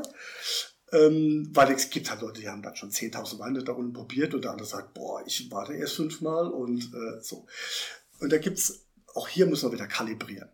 Da gibt es zwei Methoden. Ähm, entweder macht man das wirklich ins Detail, man geht da hin und sagt, okay, diese Klimaten, wobei da weiß man jetzt so ein bisschen ins Detail, wie das wirklich geht, weil ja die klimatische Prägung und die Auswahl der Stilistik, die überschneidet sich ja irgendwann. Ist es schon Stilistik oder ist es noch, also durch Die Stilistik entsteht ja auch erst, wenn verschiedene Winzer zusammenarbeiten. Also, mm, ja, wenn die, wenn der eine Typizität, Winzer, eine Typizität, sorry. Wenn der Winzer entscheidet sich, der Winzer entscheidet sich, Trennschärfe, genau, der Winzer entscheidet sich, arbeite ich jetzt zum Beispiel mit Trockeneis und reduktiv im Stalltank und vorgeklärt und mit Crossflow und was weiß ich. Oder mache ich eine offene mhm. Maischegärung, mache ich eine Maischestandzeit, mache ich keine ah. Maischestandzeit. Und das ist für mich eine Stilistik. Und das gibt es ganz, ganz viele Parameter. Was also heißt das, ich bewerte erstmal, ist die Typizität für die Region gegeben und ist die, ist der Geschmack, also der Gesamteindruck oder halt die einzelnen Faktoren, die ich bewerte, für die Stilistik, die der Winzer anvisiert hat, auch getroffen. Beides. Genau. Beides sind die, okay. Zwei, sind 33, je 33 Prozent der Qualität. Und was sind die anderen? Und die anderen ist die Drinkability. Die Drinkability heißt die Trinkfähigkeit für einen Markt. Also unabhängig davon, was es unabhängig sein sollte, kann man das Zeug saufen. Ganz genau. Es gibt zum Beispiel Ansteller, große Abfüller aus Australien, aus Südamerika, aus, ja, die stellen Weine an da geht es nicht darum, wo die herkommen und was das für eine Stilistik ist, sondern da geht es um lecker. da geht es um Markt, Winemaking. Die sagen, wir haben 6,3 Millionen Flaschen und wir wollen wissen, wir haben den Markt in sagen wir, USA oder Russland oder egal wo. Und, also Shiraz ähm, für 2 Euro. Vollkommen egal, Preise kennen wir nicht. Ja? Mhm. Also wir kennen sie im Nachhinein schon, wenn das aber dokumentiert ist und abgeschlossen ist. Ähm, und dann kommen so Sachen raus, ja, viel Wein fürs Geld, ja, oder boah, für das Geld hätte ich das nie gekauft. Aber das ist in dem Moment der Prüfung vollkommen irrelevant. Mhm. Aber dass dann Märkte, und das kennen unsere Leute auch, deswegen sind unsere Leute, wir sind 60, 70 ausgebildete Master, die bei uns verkosten, die werden auch eingeteilt in den Regionen, wo sie sich auskennen. Das ist eine. Und dann aber auch Märkte, wo sie sagen, okay, ich kenne zum Beispiel den einfachen, den Billigmarkt von, äh, was ist, von Südeuropa zum Beispiel. Ja? Oder ich bin Sommelier und in der gehobenen Gastronomie. Da weiß ich, den Wein, der bei in einem Discounter steht, brauche ich da gar nicht anzufangen. Wenn ich aber, wenn jetzt zum Beispiel ein Discounter zu uns käme und möchte sein Portfolio testen lassen, dann können wir denen genau sagen, prozentual genau sagen, die und die und die Weine sind für euer Klientel zu den Prozenten erfolgreich oder nicht erfolgreich. Kommen Discounter zu euch und lassen das testen?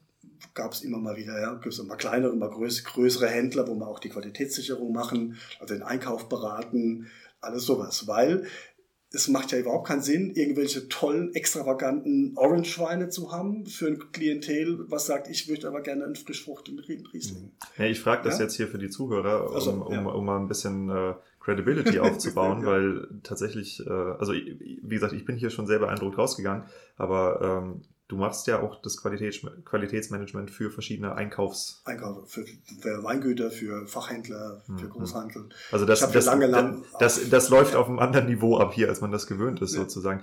Ähm, wir haben dem können wir genau sagen, was lohnt sich, was lohnt sich nicht. Oder das lässt du bitte die Finger davon oder da ist gut. Das ist ein toller Wein. Wenn der Chef sagt, ich will den aber drin haben, alles gut das nicht unsere Aufgabe, sondern zu sagen, die Drinkability, die 33 Prozent, ist eben die Trinkfähigkeit auf neuronaler Ebene. Es gibt ein paar Standards, von denen wir relativ wissen. Wir haben jetzt weit über 60.000 Weine verkostet. Ich probiere jedes Jahr mehrere tausend auch, wo es darum geht, was sind die neurologischen Grundlagen, damit ein Mensch sagt, Männer, Frauen, egal woher, das ist gut. Und da gibt es einfach Gaußsche Verkeimungskurven, die man relativ gut kennt. Äh, ob ich jetzt eine Pizza mache oder ob ich einen Brotaufstrich oder ein Wein oder ein Bier, wenn man sagt, das ist der, die, die, Mainstream zum Beispiel und ich will Mainstream verkaufen, dann muss das und das und das passieren. Ja, aber damit machst ja. du ja ein, ein Gleichbügeln der Weine. Wenn, wenn der Händler kommt und sagt, ich habe nur Weine bis 4,99 ja. und die müssen in dem Segment im Regal stehen und dann kannst du es bitte sagen, äh, passt es rein oder passt es nicht rein. Das ist nicht besser und schlechter. Mainstream ist nicht besser und schlechter. Das ist einfach nur, die, wenn es das Ziel ist, kompatibel zu sein für eine große Zielgruppe, dann ist das eine Zielvorgabe, eine Drinkability. Wenn einer kommt und sagt, ich habe nur Orange-Weine oder ich war lang für die GEZ in Georgien, ich habe nur Quefri-Weine, und ich habe keine Ahnung, was das ist, aber ich nicke also jetzt mal. Diese, diese, diese Amphorenweine aus ah, Georgien, okay, ja. ja. dann habe ich eine ganz andere Zielwert, als äh, wenn ich jetzt bei, ja, im Discount stehe oder im Vollsortiment oder im Fachhandel. Mhm. Und das die, die Drinkabilities äh, und das wird natürlich auch in der Ausbildung auch geübt. Was ist das? Wie kann man das einschätzen? Aber das ist dann Drinkability in Abhängigkeit von der anvisierten Zielgruppe. Vom Markt, genau. Ja, okay. Und, ähm, und hier ist es momentan, weil wenn es nicht mehr vorgegeben ist, ist es der deutschsprachige Raum. Mhm. In dem Moment Österreich, Deutschland, Schweiz, ja. Assoziiert auch ein bisschen. Ja, aber ja. warte mal, ich kaufe doch, also zum Beispiel, da bügelt ihr ja die Kunden schon ein bisschen über einen Gramm.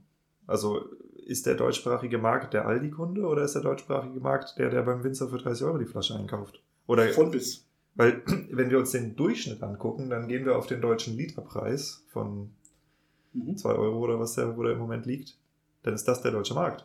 Nicht unbedingt, also der ist, liegt bei 2,49 oder 2,69 zurzeit. Das ist eine Orientierung. Ja. ja. Aber es gibt natürlich in der gaußschen Verteilung eben auch, wo beginnt's und wo hört's auf. Also diese, die Bandbreite ist die, ist die Frage. Wenn ja. ihr jetzt die Weine von kleinen auch, Weingütern beurteilt. Und das gleich dazu, darf ich ja. noch sagen, dann kann man auch, wenn man dann sagt, okay, das ist ein Drinkability, kriegt er seine maximale Punkte, weil es eben sehr gut schmeckt, wie auch immer, lecker ist. Und da gibt es ein ganz wichtiger Punkt eben auch, weiter unten kann man das dann sehen, auch die Möglichkeit zu kommentieren. Es ist auch eine Pflicht zu kommentieren. Und dann wird eben gesagt, für die Zielgruppe XXX ist das perfekt. Oder für die Zielgruppe ist es eher schwierig oder das oder das. Da kann man es nochmal differenzieren. Und die Informationen kriegt der Winzer natürlich auch. Ja.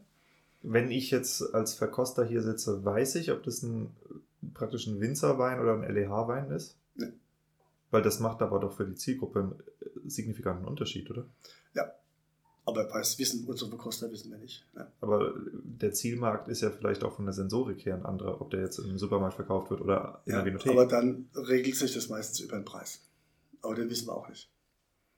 Deswegen gibt es in, ich sage es mal ganz vorsichtig, in vielen Discountern extrem super preiswerte Preis-Leistungsvarianten, wo ich denke, wow, da müssen Das ist das, was ihr manche, nie hören wollt, ihr lieben Winzer. Aber Preis-Leistung ist der muss Hammer. Man, manche ja. Winzer müssen sich da ganz warm anziehen. Die Ob das ökologisch sinnvoll ist, macht ihr überhaupt Boah, ich muss, ich, also ich sag mal so, und äh, ich werde mich damit jetzt hier unbeliebt machen, aber ich finde im Supermarkt Weine für 4 Euro, wo ich im Weingut mehr als 14 für Mann, ausgeben Mann, muss. Mann. Wir sind aber vollkommen frei davon. Ja? Wir wissen das, klar.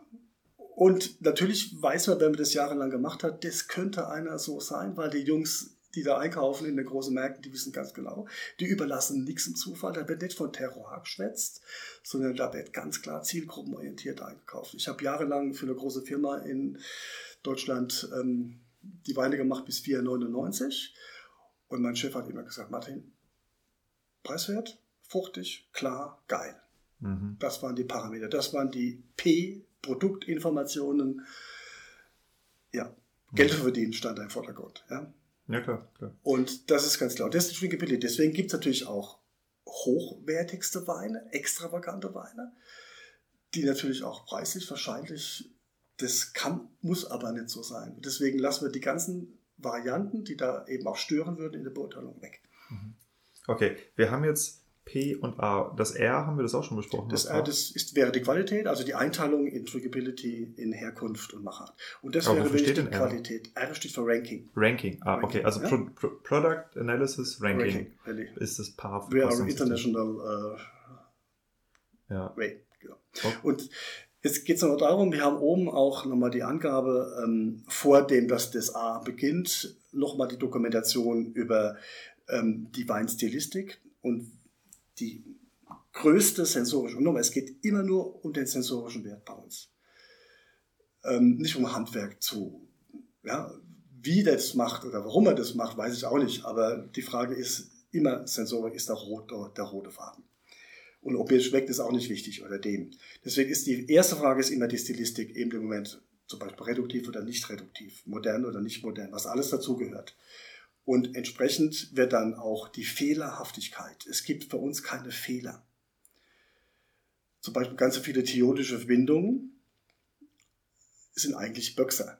Nehmen wir doch ja. mal einen Wein, wo ja. viele mit, da haben wir nämlich letztes Mal auch drüber gesprochen. JJ Prüm. Ja? ja. JJ Prüm ist signifikant für diesen Böxergeruch bekannt. Ja. Und daran erkennt man den Prüm. Und wer, wer sich damit äh, auskennt, der weiß, okay, ich rieche da jetzt rein, ich rieche mich da jetzt durch, da kommt jetzt was Geiles. Ja, ich will ja nicht nur über, hier, über den Geruch sprechen.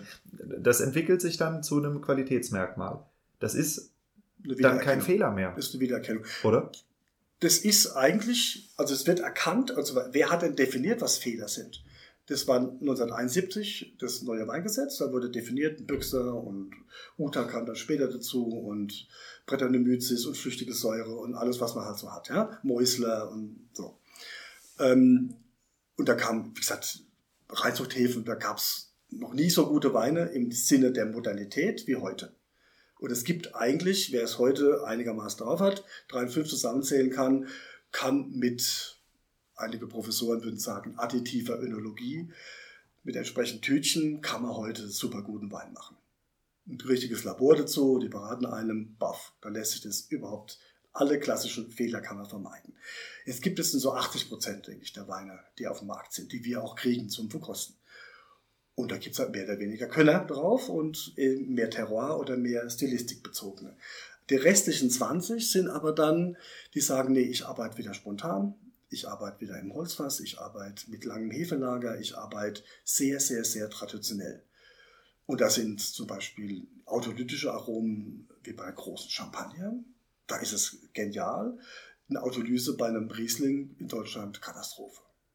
Sagt zumindest die AP-Nummer. Bei uns, wenn ich weiß, es ist ein Riesling, der ein Jahr im Barrique auf der Vollhefe gelegen ist mit Batonnage. Dann und der ist Winzer, kein Fehler, dass er danach Winzer, riecht und schmeckt. Und der Winzer ja. wollte das so, ja. dann haben wir das zu beurteilen. Hm. Und wenn das hundertmal stinkt, und dann kommt die zweite, wo ich vorhin gesagt habe, die zweite Kalibrationsebene ist Best Practice oder gute fachliche Praxis. Und gute fachliche Praxis hat was mit Handwerk zu tun.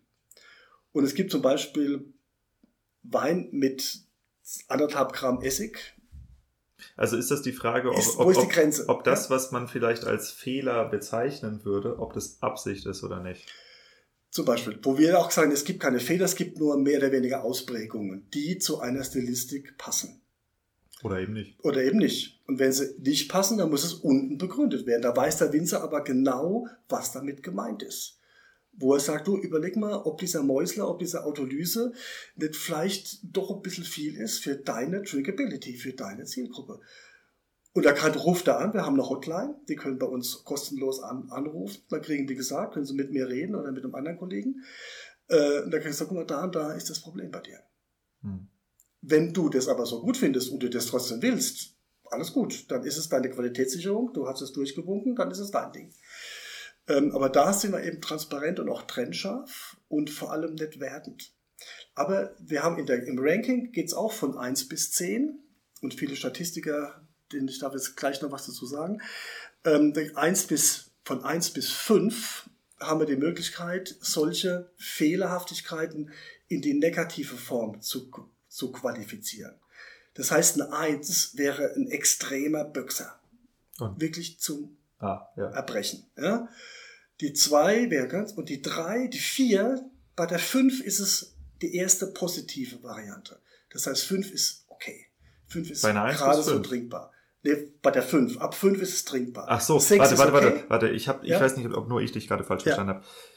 Du hast nicht gesagt bei einem, bei einem Messsystem von 1 bis 5, sondern in deinem Messsystem von 1 bis 10, 10. erklärst du gerade den Bereich 1, 1, 1 bis 5. Okay, genau. ganz klar. Da habe ich die Möglichkeit von 1 bis 5 als Verkoster bei uns, diese vermeintlichen Fehler oder extravaganten Erscheinungen oder wie man es auch immer nennt, eines Weines zu quantifizieren und somit eben auch zu sagen, das ist eigentlich handwerklicher Fehler, Best Practice, hm. gute fachliche Praxis, aber nicht ganz so dramatisch. also das heißt, ich kann von Punkte. 4 ist der Schnitzer und 0 ist Schützzeug weg. Nicht trinkbar. Ja. Null Drinkability. Ja? ja? Und wir haben oben auch nochmal die Möglichkeit. Ah, Ranking und Drinkability ist bei dir austauschbar. Nee, nee, es könnte, zum Ranking könnte Drinkability ist ein Drittel dazu. Ah ja. Mhm, okay. Ja, also die drei Punkte ist Ranking und erfasst oder geht es um drei Punkte um die Herkunft. Mhm. Ist die Herkunft getroffen? Ist die Stilistik getroffen und ist die Drinkability getroffen. Und da ist Fehler eben auch, ab, auch einzuteilen. Das ist nicht schwarz-weiß, Büchser ist schlecht oder gut, sondern dieser Büchser ist für die Reduktion in diesem jungen Alter des Weines vollkommen okay, weil der geht weg, zum Beispiel. Hm. Oder eine Autolyse für einen zehn Jahre alten Champagner ist vollkommen okay. Das ist nicht nur okay, das ist sogar gewollt. Und wenn er hundertmal eigentlich von der modernen Ökologie her ein fachlicher Fehler wäre. Weil, hm, oder Mäuseln oder mikrobiologisch belastet. Ey, es gibt so viel geile mikrobiologisch belastete Weine mit Histamin und Histidin, die schmecken geil. Gut, die, die sind vielleicht nicht gut verträglich, das ist auch eine Frage von Drinkability. Aber dann darf man das nicht negativ ein, eingeben. Und da haben ganz oben geht dann die Möglichkeit, dass die Fehler zu benennen, das sind in einem Dropdown, klar, unsere Verkoster wissen, wie das sich auch chemisch zusammensetzt, wie sich ein Fehler entwickelt. Und dann haben sie die Möglichkeit, eben zu sagen, äh, bei Mängelfehlerkrankheiten, ich erkenne zum Beispiel, bleiben wir beim Thema Böxer, ich erkenne, einen, ich erkenne einen Böxer, aber der geht weg. Das ist keine Frage, dass ich das schon negativ beurteile. Das kann ich oben schon benennen. Da muss es unten nicht nochmal, da habe ich unten für andere Möglichkeiten, die Differenzierung besser hinzukriegen. Mhm. Also ab von 0 bis 5 ist es negativ oder bis 4, ab 5 ist es trinkbar, 6 ist okay, 7 ist Durchschnitt, 8 ist Überdurchschnitt, 9 ist wow und 10 ist das Maximale. und immer kausal zu dieser, was in der Analyse ist immer kausal zu dem, den man gerade sieht. Das heißt. Also das heißt, wenn ich jetzt, ich habe hier diesen Sekt und dieser Sekt hat. Hm, Zum Beispiel diese Erdbeere, die du vorhin gesagt hast. Genau, ja. hat in der Süße, würde ich dem eine Null geben, ungefähr. Der ist brüt Natur, mhm. keine Ahnung, schmeckt zumindest so. Null, genau. Hm, null. Und dann sagst du? Und dann sage ich in dem Ranking qualitativ, ob mir diese Null Süße fehlerhaft, also nicht schmeckt, oder ob ich das total ja, geil finde. Es geht 10. nicht darum, ob du geil findest, sondern es geht darum, wenn da Brüt draufsteht, darf da was nicht drin sein? Zucker. Weiß ich, ob da Brüt draufsteht. Da steht, Brüt steht oben in dem P. Ah, das weiß ich, okay, Brüt. alles klar. Gut. Zuckergehalt ja. steht drin. Trocken, halbtrocken, Brüt steht drin. Ja, ja. Da weißt du, ein Sekt, der Brüt ist, hat maximal 4 Gramm. Und wenn der nicht süß schmeckt, dann entspricht ist das es, erstmal sehr gut. Dann entspricht es, und ob es dir schmeckt, ist vollkommen egal. Okay. Aber das entspricht erstmal dem, was er angestellt hat. Der Wollbrüt ist nicht Zucker, deswegen kriegt er seine 9 oder seine 10 Punkte dafür. Mhm. Und das heißt, ja? Äh, du hast, glaube ich, auch letztes Mal, wenn ich mich recht erinnere, hast du gesagt, wenn ich ihm keine 10 Punkte gebe, dann muss ich das begründen können. Das heißt, ich mache ja, genau. du machst kein additives Verfahren, wo du sagst, wir gehen Never. von einer schlechten Grundannahme aus und er kann durch verschiedene Variablen besser werden, mhm. sondern du sagst, wir gehen von dem Bestfall aus und wenn, de, wenn wir dann sagen, da stimmt was nicht, müssen wir es erst begründen, bevor wir ihn abwerten, ja. oder? Also wenn wir als Ödologe oder irgendjemand als Ödologe, der Fachmann, Fachfrau, irgendein, wenn ich nur acht Punkte gebe, für eine Säure oder für eine Astringenz oder für ein Aroma, und da frage ich, meine Verkoster, auch in der Ausbildung, warum gibt er nur acht Punkte? Ja, das könnte ja noch was Besseres werden. Das heißt, was wäre dann besser? Dieses Aroma, was du hier benannt hast, wann wäre das besser? Unter welchen Bedingungen wäre das besser? Oder die Säure, ja, die Säure, die ist, ah, die ist genial, aber nee, dem gebe ich nur neun Punkte. Das heißt, wie muss diese Säure sein, damit du, damit, damit wir dem Kollegen sagen können, lieber du den 10 Punkte hast du nicht gekriegt, weil zu viel Äpfelsäure, zu wenig gepuffert, keine Ahnung, da gibt es tausend Gründe. Und wenn mir nichts einfällt und uns nichts einfällt, dann sind das logischerweise mathematisch 10 Punkte. Deswegen ist die Frage, ob ich jetzt nur bis 92 Punkte das Maximale bei anderen Verkostungen frage ich, was sind die anderen 8 Punkte bis 100? Was muss ich tun als Winzer, wenn ich nur 92 Punkte oder 88 Punkte kriege?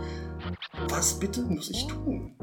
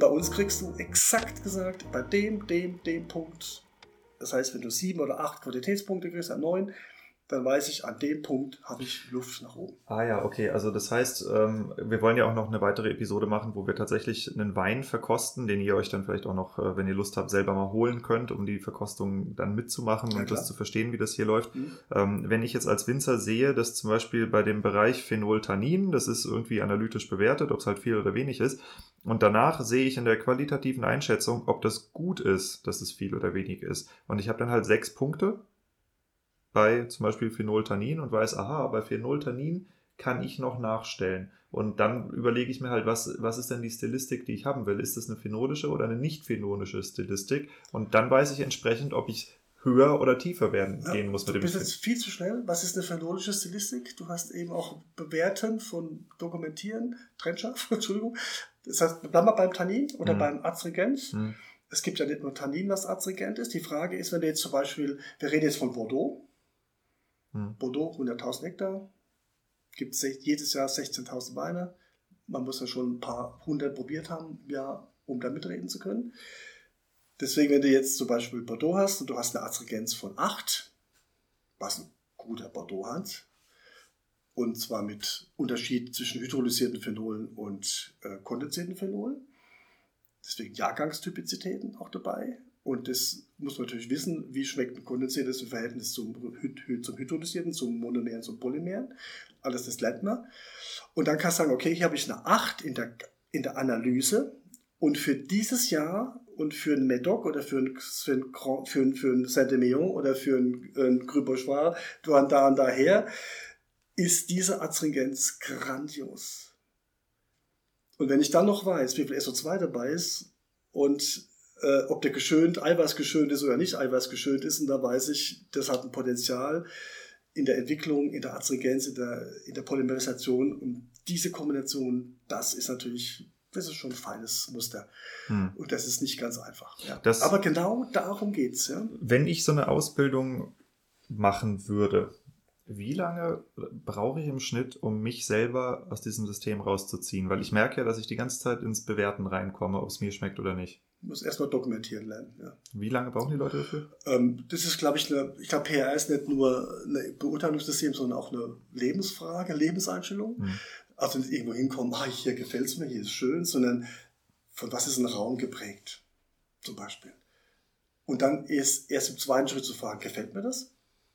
Oder wenn ich das erste habe, oh, das hier gefällt es mir, und dann zu fragen, warum gefällt mir das? Das muss man einfach üben. Das kann man mit allem üben, mit Klamotten, zu Hause, im Auto. Was macht ein Auto gut oder schlecht? Nur weil es mir gefällt? Weil es einen tollen Sound hat? Oder und eben dann nicht stehen bleiben, das gefällt mir, sondern zu fragen, warum ist es so? Mhm. Und dann kommst du der Sache immer näher. Ich glaube, ich glaube, ihr äh, Zuhörer da draußen, ihr merkt langsam, warum ich gesagt habe, dass das hier interessant ist für Winzer. Ähm, weil wenn man seine eigene Stilistik verändern will, dann muss man die Trennschärfe, ich nehme jetzt einfach mal das Wort mit, ja. die Trennschärfe muss man erstmal üben, um äh, auch rausfinden zu können, was man eigentlich machen will. Also ich habe jetzt schon in einigen Weingütern gesessen, wo dann auf einmal 20 Riesling Cubbies auf dem Tisch standen. Von unterschiedlichsten Weingütern in unterschiedlichster Preisklasse. Und da hieß es, wir wollen jetzt unseren Riesling Cubby verbessern. Lass erstmal gucken, was uns schmeckt. Und dann kommst du ganz schnell in den Bereich, dass du zwar drei Flaschen da stehen hast, die dir schmecken, aber warum? Ja. Und was ist dann die Ableitung für deinen eigenen Wein, die du daraus ziehst? Und äh, das ist eine sehr, sehr, sehr spannende Frage. Ich glaube, wir, äh, weil wir haben jetzt schon fast eine Stunde 20 rum, ähm, wir, wir gehen noch mal in ein anderes Thema rein. Und zwar, wenn man jetzt äh, diese Bewertung hier hat. Du hast gesagt, es gibt eine Hotline, man kann damit arbeiten, man kann sich aber auch von euch beraten lassen. Was genau bietet ihr da an und wie sieht das aus? Also es gibt viele Winzer, die äh, nehmen das einfach an und sagen, okay, ich verbessere das auch. Wir haben auch über, das ist seit vielen Jahren läuft es ja, auch ähm, gemerkt, dass die einfach auch diese Punkte genau verändert haben und in, in dem nächsten Jahr, übernächsten Jahr dann einfach auch da die Punkte besser machen. Und da gibt es einige Kollegen, Kolleginnen, die rufen dann in der Hotline an und fragen dann, ja, ähm, das habe ich nicht ganz verstanden und äh, was habe ich da falsch gemacht? Und das kann man natürlich in der Hotline nicht alles erklären. Und dann ähm, bieten wir halt einen Beratungsdienst an, ähm, ich oder Kollegen, je nachdem, ähm, kommen dann vorbei und äh, machen, können jetzt nur den einen oder auch die Möglichkeit, nochmal den Wein nochmal nachzuverkosten. Und nochmal genau, da kriegen sie auch eine exakte, nochmal eine Beschreibung dazu, auch eine Anweisung, ähm, wie kann man genau diese Punkte verändern, welche Möglichkeiten gibt es innerhalb der Stilistik, das zu optimieren, also ein Optimierungsparameter. Und die Beratung sieht eben dann nicht nur, dass ich den Wein nochmal verkoste, sondern eben auch vor Ort dann Betriebsanalyse, Terroirs, Boden, Düngung. Äh, unser Herz steht natürlich ein bisschen für Nachhaltigkeit und für Bio. Also das heißt, du kannst mir dann zum Beispiel sagen, wenn ich den Wein ein bisschen phenolischer haben will, äh, erhöhen wir den Pressdruck um 0,1. So, Pressdruck oder, oder eine Meisterstandzeit oder die reife Variante oder Entrappen oder nicht Entrappen. Äh, Was ich halt da habe. Wie auch immer, genau. Okay. Und natürlich, wenn jemand sagt, nee, ich hätte gern auch ein bisschen zugesetztes Tannin oder ein paar Chips oder ein paar Steaks, Steves, alles gut. Wir sind da vollkommen unmoralisch, ja, weil es erlaubt ist, ist, kann auch gemacht werden. Und es ist halt so gemacht, dass es halt nicht, ja, nicht so aufgesetzt wirkt, ne, sondern dass es halt wirklich eine gute Drinkability ist ja, und eine gute Stilistik ist. Es wird sich immer wieder auf diese drei Dinge verändern. Ja. Und dann wird man auch merken, okay, ich sage zwar von der modernen Stilistik, aber das und das mache ich ganz anders. Oder ich kann in meinem Keller gar keine, wenn ich keine Stahltanks habe, kann ich nicht wirklich extrem modern arbeiten. Zum Beispiel. Auch wenn ich das wollte. Also muss man dann im Keller einfach mal gucken. Oder Hygiene im Keller. Zu viel, ja. Lapidare oder immer wieder so, so schöne Kork, äh, so unterschwellige Korkschmecker, wer halt mit Chlor arbeitet, ja. Ähm, und, und, und. Da gibt es ganz, ganz viele Parameter, wo man dann eben erst vor Ort sehen kann. Meistens ist es gar nicht viel, was geändert werden muss, aber es sind, wo man einfach dann betriebsblind ist, wo man jemand, geht mir genauso zu Hause, wo ich dann jemand anderen von draußen brauche, der mir sagt, guck mal, Martin, da, da, da, ey, hast du es nicht gesehen? Ah, nee, stimmt. Genau das ist der Effekt. Und da gibt es Betriebe, die lassen sich ein-, zweimal beraten. Es gibt Betriebe, wo ich seit vielen Jahren die QVs mache, wo sie sagen, neue, neue Stilistik und neue Markt und sie wollen neue Märkte machen und dann machen uns bitte den Wein für den Markt. Zum Beispiel. Ja, und dann kann man diese Beratung sehr, sehr individuell zusammenstellen. Hm. Was, was mir gerade so einfällt, wir haben ja ganz am Anfang über die Farben gesprochen. Wenn ich jetzt sage, äh, dass das Weingut hat als Corporate Identity Farbe ein bestimmtes Orange, so ein Mandarinenschale Orange. Mhm. Kannst du einen Wein machen, der diese Farbe bei dir auslösen würde? Klar. Passt der dann besonders gut zu dem Weingut oder ist das. Du wirst es als Kunde nie bewusst machen. Du gehst aber da rein und fühlst dich wohl. Du sagst, wow, das ist, ist das eine das Harmonizität? Das ist Harmonie, das ist, also ich mag das Wort Harmonie nicht, weil ich mag, es ist balanciert, es ist echt, es ist konkurrent, es ist, wo du sagst, ja, das stimmt, das ist stimmig. Und ich weiß gerade in dem Weingut, die haben Gelb. Da liebt total Gelb. Das heißt, und seine Weine riechen aber nicht gelb und sind auch nicht gelb. Und klar kann man das anwenden. Ja? Oder dass man auch Weine male ich ja auch. Das heißt, man kann diese Farben, diese Analysegeschichten, das, was wir hier im A haben, die Aromen, schmeckbaren, fühlbaren Dinge, dass man die eben auch quantifiziert als Bild und dann auf ein Etikett zum Beispiel übertragen kann. Da gibt es ganz, ganz unterschiedliche äh, Lösungen und Marketingmöglichkeiten. Das ist ein Bild für einen Satz. Ähm, diese Bilder, man guckt da drauf, das sind, wie gesagt, wilde Kombinationen aus Farben, Form. Und da wir alle gut sagen können, das gefällt mir, gefällt mir nicht, da muss ich kein Fachmann, keine Fachfrau äh, sein dafür. Und das können wir alle. Und ich weiß aus vielen Tests, ähm, gefällt mir das Bild, dann schmeckt mir auch der Wein dazu. Und da muss ich kein Wort verlieren über Säure, über Süße, über Herkunft, über keine Ahnung. Ich muss da kein Fachmann sein, nicht ausgebildet. Ich gucke mir einfach ein Bild an und sage, boah, das finde ich geil, das schmeckt mir. Hm die Ausbildung, die ihr hier anbietet, das ist ja nicht das erste Ausbildungssystem, was du entwickelst oder mitentwickelst, oder? Nee, das sind. Also, ohne dass wir jetzt äh, zu sehr ins Detail gehen, was die ganzen Ausbildungssysteme ja. angeht, aber äh, für wen ist das geeignet und warum? Oder beziehungsweise für wen hast du das entwickelt hier? Also, anfangs äh, standen einfach diese Prämierung, die wir mit Bioweinpreis und äh, mit Piwi, wir arbeiten mit Piwi international zusammen, ähm, machen wir den Piwi-Weinpreis weltweit. Ähm, dazu brauchst du einfach Leute, die wissen, von was sie reden. Und ich wollte eben nie, wie ich vorhin schon erzählt habe, eben nie haben, dass es, dass es eine subjektive Geschichte ist. Sondern ich wollte immer wissen, ähm, da müssen objektive Parameter drauf. Und dazu brauche ich Leute, die das kalibriert sind, die wissen, von was wir reden. Ähm, und deswegen waren es am Anfang waren das Workshops, ähm, wo man sich zwei, drei Mal getroffen hat. Und dann, guck mal, da waren dann immer so Themen, was ist denn Azregenz überhaupt? Welche Formen von Azregenz gibt es denn? Oder welche Arten von Säureirritation gibt es? Wie schmeckt die Weinsäure anders wie die Äpfelsäure zum Beispiel? Oder wirkt die anders? Macht die, egal wie. Und aus diesen Workshops wurden dann zwei, drei Workshops und fünf Workshops und irgendwann auch ein Buch dazu, habe dann ein Buch rausgebracht und habe da verschiedene Veröffentlichungen gemacht, so immer wieder zu Terroir und was ist Terroir überhaupt? Und dann, wie prägt der Boden den Wein? Riesenthema, oder was ist Mineralik? Lauter so kleine Steps by Steps. Und daraus wurde dann, äh, erst jetzt so 2019 haben wir das alles zusammengelegt, der Expert, der Expert ist eben wirklich so aufgebaut, dass man sagt, ähm, Step by Step, was ist die Rebe, was ist der Boden, was ist der Keller und dann auch, was ist Sensorik, was versteht man darunter, was kann man darunter verstehen, was lernt man normalerweise, wie kann man vielleicht noch das, die Sache anders betrachten. Das ist der Expert, man macht eine Prüfung und dann kommt man zum Master und der Master ist dann das, was viele Leute eigentlich gerne wollen oder gerne können. Man kommt irgendwo hin, kriegt ein Glas hingehalten und sagt, sag doch mal was dazu, du kennst dich doch aus. Oder denkst du, ja, wo fange ich jetzt an? Äh, beim Aroma oder lecker oder oh, pff, keine Ahnung oder so. Und beim Master lernt man Ableitungen. Das heißt, ist es die Rebsorte oder die Herkunft oder der Boden oder ähm, die Stilistik? Und wenn ich das und das und das und das, dann habe ich, dann riecht es hinterher so und so.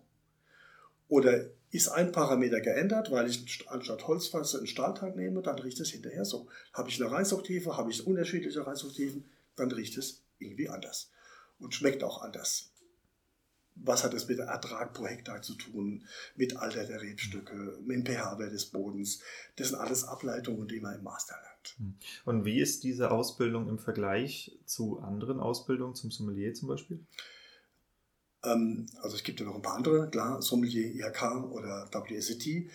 Ähm, ich denke, die haben ganz andere Schwerpunkte. Ähm, bei WSET, da geht es nach Frankreich, da geht es nach Italien, da geht es Rebsorten möglicherweise. Da geht man dahin, um einfach was über Frankreich zu lernen. Ja. Und ähm, IHK, klar, Sommelier kommt von der Gastronomie, da ist Gastronomie Schwerpunkt, da ist Food Pairing natürlich auch ein großes Ding was ich ja eben jahrelang auch PR, gibt es auch im Food Pairing, nicht was wie er schmeckt, sondern was passiert, wenn ein Wein und ein Essen zusammenkommen. Auch da lässt sich ganz klar trennscharf arbeiten und somit auch ein reproduktives Menü zusammenstellen für eine gewisse Zielgruppe. Als Beispiel, wenn ich von Schärfe rede und ich gehe damit mit einem indischen Gericht nach Deutschland und koche das indisch, dann fliegen hier die Leute weg. Dann fliegt hier die Birne weg, ja. Deswegen muss ich das für die Zielgruppe, in dem Moment Drinkability oder Akzeptanz, eben angleichen. Und diese Food Pairings, das lernt man in der Sommelier-Ausbildung.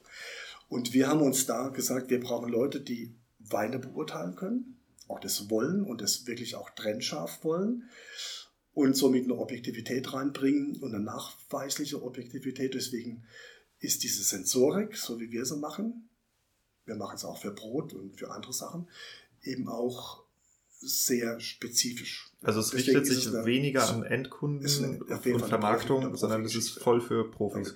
Es kann natürlich, ich muss kein Winzer sein oder kein Sommelier, ich kann auch als Arzt oder als, was weiß ich, als, als Physiotherapeut, ich trinke einfach gerne Wein und sage, ich will jetzt einfach wissen, wie geht das mit dem Schmecken. Warum schmeckt der Wein so, wie er schmeckt? Dann fängt er, hat er vielleicht schon ein paar Sachen probiert und hat vielleicht schon eine Vorliebe, trinkt, fährt viel nach Italien in Urlaub. Er sagt, ich kenne mich gut aus mit dem Chianti, ich habe schon ein halbes Haus dort unten schon ersoffen. genau. Und so Leute fangen dann an ja, und sagen, ah, jetzt verstehe ich auch, warum der so schmeckt und warum dieser Sangiovese in der Maremma ganz anders schmeckt, warum der da oben schmeckt und ach, und der macht was ganz anderes und der arbeitet ja mit Tonos und ah ja, da kommen so viele, viele Lichter und irgendwann können die halt, und da werden die natürlich auch für Italien eingesetzt. Jemand, der Chianti kann, muss nicht deutschen Riesling können. Und jemand, der Bordeaux kann, weil er halt da unten vielleicht auch lebt oder der muss kein grün lila können aus Österreich. Hm. Das heißt nicht, dass man das auch lernen kann nach und nach. Ne? Aber genau, das sind die Dinge, warum man bei uns die Ausbildung macht. Ja. Also A, bei uns natürlich mitzuverkosten und sich doch trainieren, immer wieder mit Leuten kennen, ist mittlerweile eine große Community, wo man sich auch austauschen, haben Stammtisch, wir haben verschiedene andere, wo man sich regelmäßig trifft und austauscht und natürlich auch dann privat engagiert ist und sich einfach einen guten Wein gönnt und weiß, warum er so schmeckt, wie er denn schmeckt. Hm.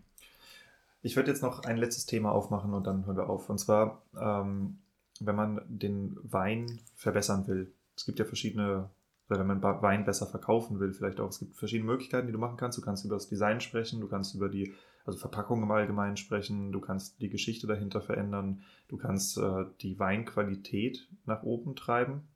Mhm. Ähm, und du hast mir jetzt ein neues Konzept vorgestellt letztes Mal. Ähm, und zwar hat das mit Rausch zu tun.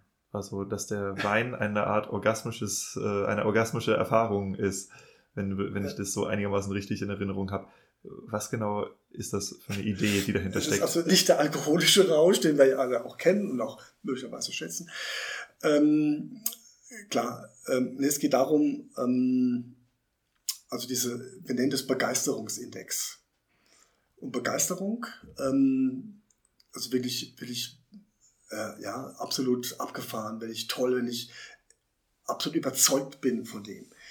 Als Beispiel, da gibt es Weine, die sind einfach gut gemacht, egal welcher Stilistik. Ob das modern, frisch, fruchtig, nach Gummibärchen, wow, toll gemacht. Aber irgendwie sind die so, nach dem dritten, vierten Schluck sind die langweilig. Und da gibt es Weine, die schmecken komisch, und die sind auch irgendwie blöd. Ja, die will ich gar nicht trinken. Die sind einfach handwerklich schlecht gemacht. Und dann sie Weine, die schmecken komisch, aber sind irgendwie super geil.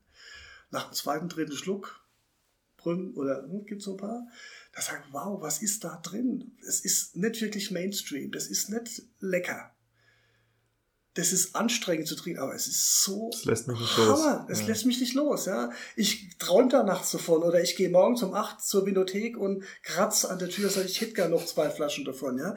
Da muss ich gar kein Marketing machen dafür, sondern was ist da drin? Und das hat mich eben vor vielen Jahren auch ähm, neurologisch interessiert. Was passiert da in unserem Kopf? Das muss gar nicht dick, fett Alkohol sein oder sowas. Es gibt auch leichte Kabinetts oder ganz leichte Grillos aus Italien oder super, auch viele Piwis. Und das ist egal, ob ich alte oder neue Sorten habe. Was muss da drin sein, damit dann das passiert? Weil du wirst da nicht mehr davon loskommen. Das hat nichts mit Zug zu tun, sondern mit Begeisterung. Und da haben wir angefangen, einfach viele Analyse. Wir haben ja zu jedem Wein Analysedaten und geguckt und haben keine Ko Korrelation gefunden. Ein paar schon. Vielleicht erstmal so dieses, der Grundbasis sind zum Beispiel die Kombination, kann man dann prozentual abrechnen, sind 24 Gramm zuckerfreien Extrakt bei 7,8 bei 7,5 Säure in dem Bereich, pH-Wert um 3,1 bis 3,3 mit 7 Gramm Fructose Restsüße und einem fruchtigen Aroma. Wenn diese Kombination zusammenkommt, dann sagen 80 Prozent, es ist tolles Zeug. Aber was machen die anderen 20? Das war die Frage. Und da haben wir gesagt, es ist nicht an, an der Leitfähigkeit. Es ist also nicht an den Mineralstoffen. Es liegt an den Leitfähigkeiten Leitfähigkeit in dem Moment an der Elektronegativität eines Produktes, also an den Ionen und an den Elektronenfluss, an der Menge am Rezeptor und am Redox. Also die Potenziale, die ein Produkt an Sauerstoff binden kann und somit eben auch einen Elektronenfluss verursacht. Und das ist ganz klar Terroir. Das ist ganz klar Anbau. Das ist mit Sicherheit auch die Entscheidung, wie lange das auf der Hefe liegt. Das hat was mit Mandelprotein zu tun. Das hat was mit pH-Werten zu tun, mit PKS-Werten zu tun.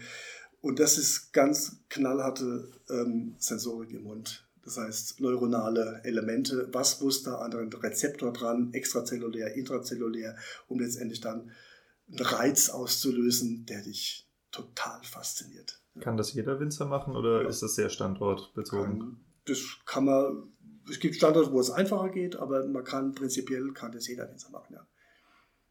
Also das heißt, Weine, die begeistern, da gibt es eine Art Rezept für. Ein Rezept, eine Vorgehensweise. Es sind viele Variablen. Das ist sicherlich von Standort zu Standort anders und jeder, auch in der jeder Stilistik kann man das. Also das wäre jetzt die nächste machen. Frage. Ist das, ist das eine bestimmte Stilistik oder ist das also man muss ein paar Sachen ähm, ja, beachten, äh, wo man sagt, okay, zum Beispiel auch, dass man gewisse Konzentration an Inhaltsstoffen hat. Also ich kann mit, mit 15.000 Kilo Hektar Ertrag eigentlich keine begeisterten Weine machen. Weil das Mundgefühl ist eines der wichtigsten Dinge, weil es eben direkt mit Amygdala zusammenhängt und unsere Gefühle macht. Also unsere Erinnerung, unsere Begeisterung läuft übers Mundgefühl, nicht übers Aroma. Es, geht um eine bestimmte Nährstoffkonzentration, die gegeben sein muss. Genau. Und dann ist es zum Beispiel, ob ich jetzt mineralisch dünge oder aus einem Kompost dünge. Ist ein riesengroßer Unterschied. Also die zuckerfreien Extrakte von unterschiedlichen Herkünften machen sensorisch total Unterschied. Und macht das äh, einen Unterschied, ob ich jetzt äh, typischen konventionellen Anbau mache oder eher biodynamisch? Oder, also, gibt's, gibt's also es gibt einen großen Unterschied zwischen konventionell und bio, der ist signifikant. Und es gibt nicht so groß. Was für ein Unterschied? Signifikant bio und biodynamisch. Ähm, dieses, ich sage es mal ganz vorsichtig, ähm, diese Einfachheit, dieses Getaktete, dieses Gemachte, das ist das, was wenig Begeisterungsindex macht. Das heißt, das, was man so trinkt, was halt irgendwie ein schönes Aroma hat und was auch ganz gut gemacht ist, was eingestellt ist, was stabilisiert ist. Schorle Wein. Hm? Ein Schorle Wein. Scholle Wein, ja, wobei Scholle, Scholle, ne, Vorsicht, bin Fenster, ja. ähm, also mit guten Schollen, mit guten Schollewein kann man guten Scholle machen, wenn das Wasser stimmt, ja. Ähm, auch das hat mit Mineralik zu tun, klar also ich denke, alles, was so auf Masse gemacht ist, was auf ähm, ähm, Aromadichte gemacht ist, was auf Zucker gemacht ist, ja. Also eine, wenn die Komplexität, würde man sagen, wenn die fehlt, dann ist es kein guter Weg. Äh, aus einem Massenprodukt kann ich keine Begeisterung machen. Ja, okay, aber die Leute, die hier zuhören, das sind ja nicht Großkellereien in Spanien, sondern wir haben hier wahrscheinlich kleine Winzer, die zuhören. Die können das alle, ja. Was wäre der einfachste Schritt, um in die Richtung zu gehen? Ähm, also erstmal moderate Mengen, dass die Rebe nicht gestresst ist. Also der Rebe muss es gut gehen. Meine Aufgabe als Winzer, ich bin auch Winzer, ist, dass der Rebe gut geht. Und gut geht, meine ich jetzt nicht esoterisch, dass ich der mit der den Namen da tanze nachts oder irgendwas, sondern dass ich einfach Bedingungen. Das mache ich nicht. Ich dachte, nee. das ist Standard mittlerweile. dass ich hingehe und sage, okay, ich muss der ein, ein Nährstoffangebot liefern, nicht nur Mainstream im Sinne von jeden Tag selber, sondern vielleicht über Begrünung, über Kompost. Aber ich denke, das ist mittlerweile ja auch bekannt, dass man die Biodiversität einfach auch braucht und dass es auch biologische Faktoren hat, was es jeder jeder Pflanze eben in einem biodiversen Zusammenhang eben deutlich auch an mehr an Aroma macht zum Beispiel oder eben auch andere Pflanzenstoffe entwickelt, andere Eiweiße ent, entwickelt. Ähm, das ist eine. Dann ist der Faktor Zeit, ähm, auch lange Reife, phenolische Reife, physiologische Reife und eine gewisse Menge an Inhaltsstoffen, die sensorisch wirk wirksam sind. Das sind Phenol-Eiweiß-Komplexe, das sind Mineralsäure-Kombinationen, wobei es da nicht um viel und wenig geht, sondern ähm, es geht um die Verhältnismäßigkeiten dazu. Deswegen ist Ernte, auch nicht, auch mit Vollernter, ohne Vollernter, das ist überhaupt kein Problem. Sondern die Frage ist, wann, auch hinterher in der Cuvée, wann habe ich früh geerntete, spät geerntete Trauben, wie habe ich die verarbeitet? Das geht durchaus aus mit, auch mit, ähm, auch mit, ja, äh, mit Reinzuchthäfen, dass ich da meine, also ich bin ein totaler Freund, wenn sich die Kollegen ihre eigene Reinzuchthefe basteln. Ja, ich kaufe das nicht irgendwo aus Südamerika oder irgendwie von irgendwelchen Dingen, sondern ich mache meine Reinzuchthefe selbst über die Jahre. Das kann man dann einfrieren und kann man sich im nächsten Jahr wieder rausholen aus dem Keller und dann habe ich den einen für die Lage. Du wirst irgendwann so, eingerollt in einen Teppich. Ein Teppich, äh, ja, hab das ja, ja. ja so, ne, genau. Und dann habe ich diese Hefen, die ich mir dann in der Vorhefe mache, zum Beispiel vor der zehn Tage vor der Gärung und dann über Jahre hinweg kann ich mir meine eigenen Hefen zusammenbasteln. Und das sind halt weit mehr prägend sind die Kellerhefen als das, was aus dem Weinberg kommt. Und lauter so sagen, Meilensteinzeiten, Holzfass, Stahltank, Kombinationen, Reduktionen, Oxidationen, Redoxpotenziale aufbauen. Hm, es hat, am Ende hat es was mit weniger machen zu tun, mehr Zeit lassen, mehr relaxed die ganze Sache angehen. Es braucht Zeit, dieses Potenzial was aus einem Wein, aus einer Rebe, aus einer Traube kommt, dass sich das entwickelt. Und das Entwickeln ist einfach eine Zeitfrage. Und wenn ich mit Enzymen und schnell, schnell, schnell und Kalfe gären und dann funktioniert das nicht. Dann lasse ich einfach ganz, ganz viel Potenzial lasse ich liegen und schmeiße es letztendlich mit dem Trester oder mit der Hefe weg. Ja. Aber dann sagt der Winzer ja auf der anderen Seite, ich kann mir keine Experimente erlauben, weil wenn es daneben geht und ich es nicht verkauft kriege, dann muss man Betrieb verkaufen. Man muss es ja nicht, man gibt es ja, neben jeder Revolution gibt es auch eine Evolution. Man kann ja einfach mal ausprobieren, weil viele Winzerkollegen glauben mir das nicht. Das hat aber nichts mit Glauben zu tun, sondern mit Erfahrung. Ich mache das seit über 30 Jahren. Und dass man einfach sagt, wir probieren das aus, da wo es am kleinsten Risiko für dich ist, mit einem irgendwas Einfaches, ein Silvaner, ein Müller-Thurgau, keine Ahnung, wegen Brandfelder. Wir machen einfach da jetzt mal eine lebendige Gemeinde aus, wenn du Bock drauf hast.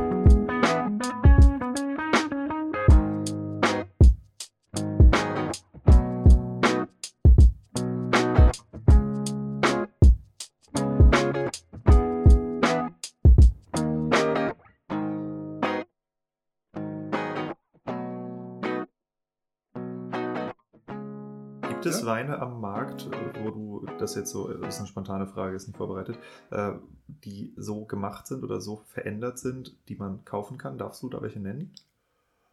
Ähm, ich kann da jetzt schon einige Weingüter nennen, die ich auch da berate. Ja? Also man kann aber ganz einfach auch ähm, vielleicht in die Datenbank gehen, auf die bioweinpreis.de zum Beispiel und kann sich großes Gold, große Goldmedaillen und da kann man dann unten nach einem Begeisterungsindex aussuchen. Und wenn der Begeisterungsindex über 7 oder 8 ist, von 10, von 1 bis 10, und da weiß man, diese Weine ab 8, es gibt zum Beispiel Weinhändler, die kaufen gar nicht mehr nach Regionen oder Sorten, sondern die kaufen nur noch Weine mit Begeisterungsindex über 8.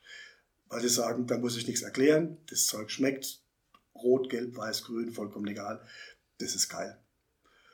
Und die Weine, die man da drin hat, die, die man da findet, das sind ja immerhin auch einige hundert oder tausend, ähm, die erfüllen dann diesen, mit Sicherheit eher diesen Wert, als jetzt, dass ich jetzt sagen würde, das ist der Meier, der Müller oder der Schulze, der das hat. Aber ich habe Weingüter an der Nahe, ich habe Weingüter in Rheinhessen oder an Württemberg, aber auch in Italien oder woanders, Spanien, ähm, wo genau das passiert. Ja. Hm. ja, aber das ist ja gut zu wissen. Also. Aber ausprobieren ist einfach ja. so das Evolutionäre, dass man einfach sagt, wir gucken mal an und wenn es euch gefällt, dann machen wir das. Machen wir vielleicht auch. Natürlich ändert sich die Zielgruppe, die Drinkability. Klar habe ich andere Leute, die das brauchen. Ich spreche vielleicht Leute an, die mehr kochen, die mehr was zum Essen dazu machen. Ich spreche Leute an, die vielleicht auch mehr international unterwegs sind. Und ich denke, ein wichtiger Punkt ist das neue Weingesetz für mich. Wir haben, glaube ich, mit der, IG, mit der IGT oder mit dem, GA, mit der geschützten Ursprungsbezeichnung, ähm, haben wir, oder geschützte Angabe, haben wir einfach die Chance, deutsche Weine wieder wirklich in einem internationalen Kontext einzureihen, in einem Qualitätskontext, weil eben nach Herkunft die Qualität gemacht wird und nicht nach Zucker oder nach irgendwelchen anderen Parametern. Und da zählt da diese Methode eben auch mit rein, dass ich auch aus weniger guten, momentan weniger guten, anteilig weniger guten Lagen, das kommt der Klimawandel dazu, dass ich eben auch sagen kann, ich habe einfache Lagen, die momentan als einfach bewertet werden oder gar nicht bewertet werden in Deutschland. Dann zu sagen, aber da wächst genau diese Rebe in der Stilistik, gibt grandiosen Wein.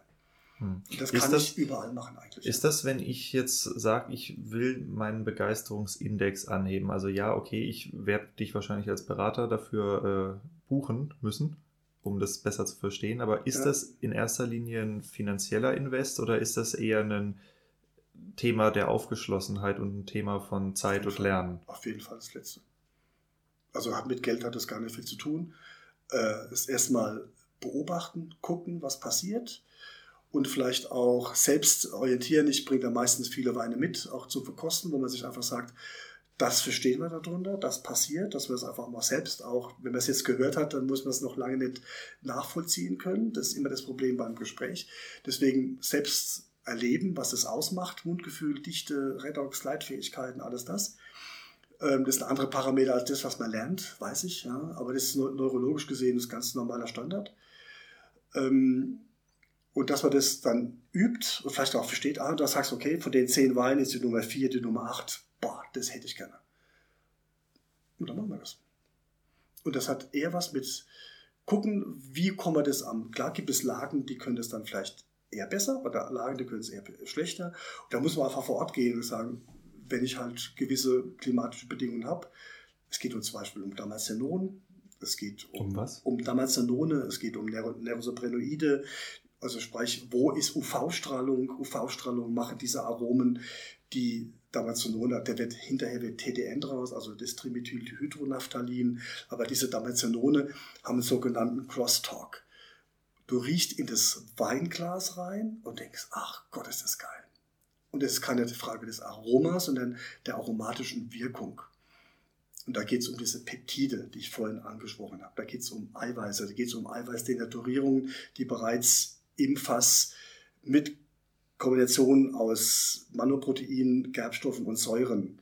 Deswegen ist die Frage des pH-Werts. Die Frage ist, mache ich eine Cuvée, wo ich einen Wein mit viel Säure, mit wenig Säure kombiniere, damit die Eiweiße eben ein Stück weit stabilisiert bzw. aufgebrochen werden. Und sowas alles. Ja. Wie gesagt, das lässt sich aber, es ist eher eine Frage der Zeit und der auch ein Stück weit ausprobieren. Aber die Kollegen wissen, Kolleginnen wissen oft extrem gut Bescheid, was in ihren Lagen passiert und wo es reif und wo es weniger reif und wo viel Säure, wo wenig Säure, wo es dünne Weine und schwere Weine gibt. Und das ist die Basis, ja. Und da gehen wir einfach neu dran. Ist das dann noch Naturwein? Oder wäre das noch Naturwein, wenn man sagt, okay. Oh, jetzt machst du hier ein heißes Eisler auf. Ah, ja, ich finde das, find das interessant. Weil, also, sorry, dass, oh, sorry, jetzt haben wir den Tisch erwischt, dass das so ein langer Podcast ist, aber ich finde es echt interessant. Weil, also, wenn ich jetzt sage, okay, ich will, ich will auf der einen Seite einen Wein haben, der viel Zeit hat und unbehandelt ist und so, also vorausgesetzt, man möchte das, was auch immer man unter Naturwein versteht, ähm, man möchte das produzieren. Und auf der anderen Seite klingt es ja schon nach sehr, sehr, sehr, sehr gezielter Beeinflussung des Weines, ohne dass ich halt Pulverwinzer bin. Nichts tue. Es geht um Little Winemaking. Es ist da um gezieltes, gezieltes nichts tun? Das ist kontrolliertes nichts tun. Aber mehr Kontrolle heißt aber auch jeden Tag probieren ja, und gucken, was passiert. Also einfach Totschwefel mit 50 Milligramm freie pff, und dann ist es, dann ist auch, also böse Zungen sagen, ähm, also nee, Kollegen aus Frankreich sagen dann ganz oft, ähm, deutscher Wein ist von Angst und Sicherheit geprägt. und da sagen die ganz offen, ja, ich bin ja oft an der Loire, in Bordeaux, bin seit über fast 40 Jahren in Bordeaux. Und die sagen, solange ihr das so macht, müssen wir uns keine Gedanken machen. Und da sage ich, Leute, äh, liebe Kollegen, bitte, ihr habt doch auch tolle Sachen, nur weil ihr 400 Kilometer weiter im Osten sind oder gibt doch keinen Grund, schlechtere Weine zu machen wie Bordeaux oder wie Chianti oder keine Ahnung was. Ja. Es wird anders sein, aber es wird genauso toll und genauso geil kann das werden. Ja. Aber bitte nicht mit dieser Angst und Sicherheit. Das ist alles stabil. Und ein anderer Kollege hat mal gesagt, ja, der, ähm, also der Tod ist die größte Form der Stabilität. Ja. Also wenn sich Weine nicht entwickeln, viele Franzosen sagen, der Wein muss sich doch entwickeln. Das ist doch das Schöne daran, dass der heute so schmeckt und morgen so und übermorgen so. Aber wenn der doch immer gleich schmeckt, das ist doch stinke langweilig. Aber das sind zwei vollkommen unterschiedliche Herangehensweisen. Ne? Kontrolliertes Nichtstun. Kontrolliertes Nichtstun ist einfach beobachten, mit reinnehmen. Und du hast den Naturwein eben angesprochen. Naturwein ist ein heißes Eisen, wird seit vielen Jahren extrem kontrovers diskutiert. Ähm, das fängt an, ist, wenn ich jetzt ja, im Spalier erziehe, ist es schon, ist er manipuliert, ist er keine Natur, ist er nicht wild oder äh, Dünge oder nicht Dünge oder wo ist die Basis. Und da gibt es seit vielen Jahren und wir haben letztes Jahr, habe ich einfach gesagt, Leute, wir kriegen im Bio-Weinpreis jede Jahr, jedes Jahr 10, 20 Prozent mehr Naturweine angereicht. wo der Winzer sagt, das ist ein Naturwein. Ihr wisst, bei P steht oben drauf Naturwein. Also muss ich meinen Verkostern wieder erklären können, auf was habt ihr denn zu achten sensorisch, wenn da Naturwein steht. Und da haben wir jetzt letztes Jahr, weil es einfach auch kalibrieren musste, habe gesagt, wir arbeiten, das haben wir mit Ecovin zusammen gemacht. Ähm, gesagt, wir sagen nichts rein, nichts raus. Das ist die eine Basis. Die Basis ist Bio, EU und dann nichts rein, nichts raus. Das heißt, weder Filtration noch SO2, nichts rein, nichts raus ist eindeutig, oder? Kapitel, glaube glaub ich, jeder. Oder gibt es jetzt ja, wenn, also ein bisschen, nee, bisschen ist nicht. Nichts rein, nichts raus. Und man kann auch sehr klare Weine machen ohne Filtration. Dauert eben länger. Man kann sehr fruchtige Weine machen ohne Schwefel. Man kann sehr feine, filigrane, leichte Weinchen machen, ohne irgendwas dran zu tun. Es ist nur die Frage, wie kriege ich die Reduktion und Oxidation gebacken. Und das hat was mit Kontrolle zu tun, mit dranbleiben, mit verstehen, was ich tun muss und Entscheidungen treffen, wann ich die richtigen Dinge tue im Keller oder im Weinberg. Und das fängt eben beim Rebschnitt an, Nullschnitt zum Beispiel oder Halb- oder Minimalschnitt ja, im Verhältnis zum Bogenschnitt oder zum wie auch immer. Die ganzen, die ganzen Spritzereien, die ganzen Düngungen, die ganzen Begrünungen, ähm, Humuseintrag und, und, und, und. Im Pomerol haben sie gerade biologische und chemische Herbizide verboten. Komplett. Ja, Gott sei Dank, ja. Und was ich mich frage ist, als konventioneller Winzer, worauf muss man sich einstellen, was in ein paar Jahren als konventionell gilt, was heute nicht als konventionell gilt? Also wird Bio Standard? Äh, ich glaube, wir sind, ich darf jetzt in die Zukunft gucken und ich glaube, dass Bio vor 20 Jahren einfach das war toll, dass das Frau Kühners oder Gernes, wer das gemacht hat, eben auch einmal definiert hat, genau wie ich jetzt auch eben auch in Naturwein einfach für uns definiert habe. Ähm, ich glaube, dass Bio muss neu gedacht werden. Weil, wenn man letztes Jahr denkt. Ich meine, wir haben halt immer diese Schwermetalldiskussion. Ja, wenn man letztes Jahr denkt, letztes Jahr 14, 15 Mal spritzen und 600 Liter Diesel aus Hektar und äh, gut, wir in Deutschland dürfen wir drei Kilo Kupfer spritzen, in Frankreich dürfen es sechs sein, ja. Warum es Unterschied gibt, weiß ich auch nicht, aber ist egal. Auf jeden Fall, das hat nicht mehr viel mit Bio und also mit Nachhaltigkeit zu tun. Deswegen glaube ich, also wir in meiner Beratung biete ich das auch an, eben auch wirklich definierte Nachhaltigkeiten und mit CO2-Abdruck äh, viele, viele, viele Parameter. Wir arbeiten damit Heilbronn zusammen, äh, mit dem DINE. Institut und ähm, wo man einfach dann Zertifikate hat und wo man sagt, okay, da gibt es gewisse Punkte wie bei BSC oder bei IFS, also International Food Standards, wo ich das 60, 70, 80, 90 Prozent erreiche und so eben auch eine Quantifizierung einer Nachhaltigkeit eben auch dokumentieren, dokumentieren kann. Das geht an, ob ich jetzt mit dem Traktor fahre oder mit dem Pferd zum Beispiel. Ne? Erstmal vollkommen wertfrei. Natürlich hat ein Pferd wesentlich besseren CO2-Abdruck als so ein riesengroßer Schmalspurschleber mit 140 PS ja, und dreieinhalb Tonnen. Der hat einen anderen Bodendruck, der wird vollkommen anders bewertet werden als jetzt eine Handarbeit zum Beispiel. Ähm, ein paar Solarsachen auf dem Dach reicht noch nicht aus, um einen positiven CO2-Wert zu kriegen. Da müssen schon viele, viele Parameter eben mit rangehen. Ne? Und ich denke, da wird, glaube ich, in der Zukunft wird es mehr darum gehen, Nachhaltigkeit, breit gefächert, nicht nur schwarz-weiß, konventionell gegen Bio ist vollkommener Quatsch, glaube ich, sondern wir sitzen alle in einem Boot, wir haben eine Erde, wir müssen gucken, dass wir das transparent in der Trans in der, beim Kunden hinkriegen. Und der Kunde wird jetzt entscheiden, ich will es billig und egal woher.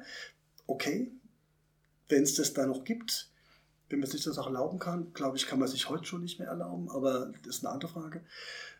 Und das andere wird sein, dass man mit einer Deklarationspflicht, was ist alles drin im Wein, Zusatzstoffe, Enzyme, Hefen, wie auch immer, dass man dann eben auch eine Transparenz reinkriegt. Also da, wo am wenigsten im Begleitheft dran steht, das ist der, der am natürlichsten gemacht ist.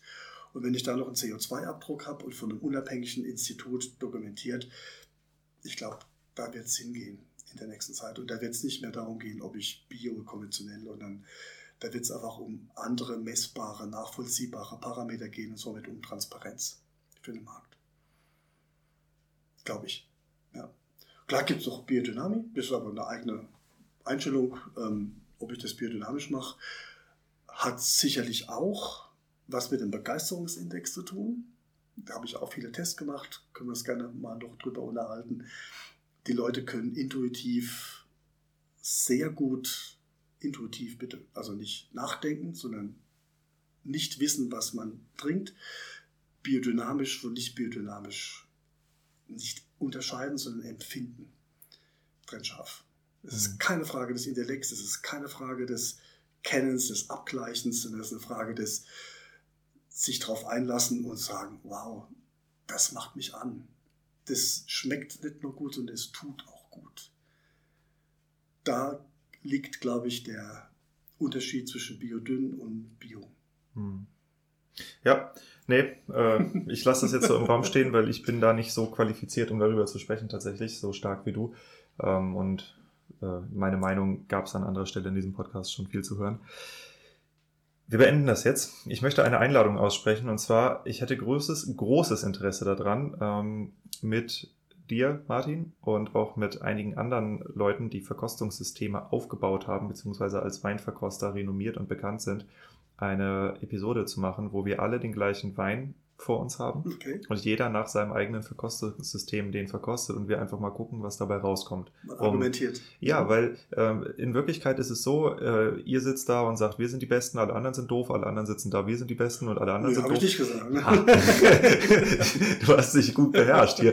Nee, ähm, aber es ist ja wirklich so. Also alle Verkostungssysteme äh, stellen sich als das Nonplusultra dar. Mir persönlich ist es relativ bums, ehrlich gesagt. Ich finde das, was ihr macht, gut definitiv. Deshalb freue ich mich auch sehr, dass wir hier ähm, eine Zusammenarbeit haben.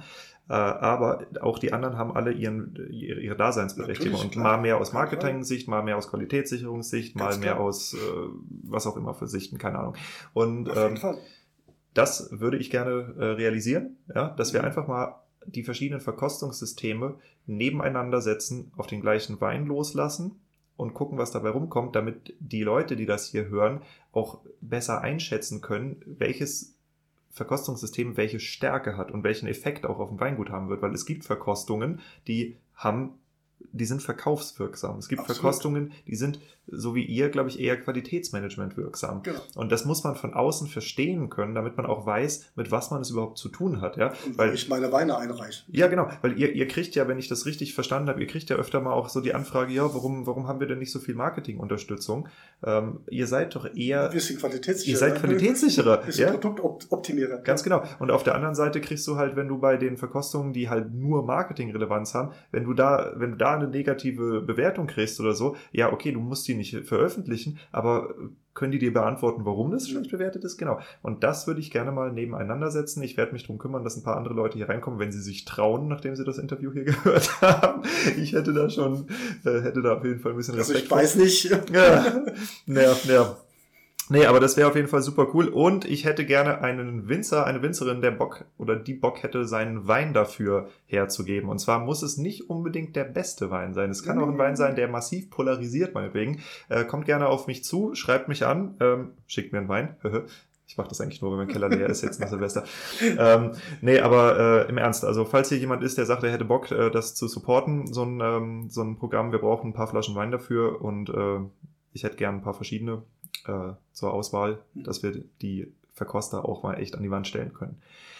Damit bedanke ich mich. Es hat echt Spaß gemacht, Martin. Es war garantiert nicht der letzte Podcast, in dem wir uns hören. Und ganz, ganz lieben Dank auch fürs Zuhören. Ich hoffe, ich habe es, konnte es einigermaßen darstellen, was äh, der Hintergrund ist von PR. Ja. Mhm. Hat auch mir Spaß gemacht. Vielen Dank für deine tollen Fragen. Ja, ich habe gemerkt, dass es doch nicht so ganz einfach ist, einfach darüber zu reden. Aber ich hoffe, ich konnte das einigermaßen rüberbringen. Und dafür mache ich den Podcast. Es gibt okay. viele Themen, die einfach erklärungsbedürftig sind und vor allem, wenn man echt fachlich ist. Also wir sind hier an, an einem Punkt, wo man halt nicht mehr nur oberflächlich sprechen muss. Und ähm, wir werden auch für die Leute, die hier zuhören, ähm, wir werden noch eine weitere Episode, mindestens eine zusammen machen, ähm, wo wir PAR in Action sehen. Also das heißt, wo wir mit einem Weingut, äh, das ich berate, ähm, die Weine verkosten und dann eben auch gucken, wie sich diese Weine äh, optimieren lassen, wie die sich verändern lassen. Ihr könnt die, wenn ihr das wollt, dann auch kaufen und mitprobieren, beziehungsweise im Jahr drauf dann angucken, was sich verändert hat, ähm, um mal ein Gefühl dafür zu kriegen, wie das Ganze hier auch funktioniert. Ja, also mhm. wir wollen ja nicht nur sprechen, sondern wir wollen auch vorführen, was hier abgeht.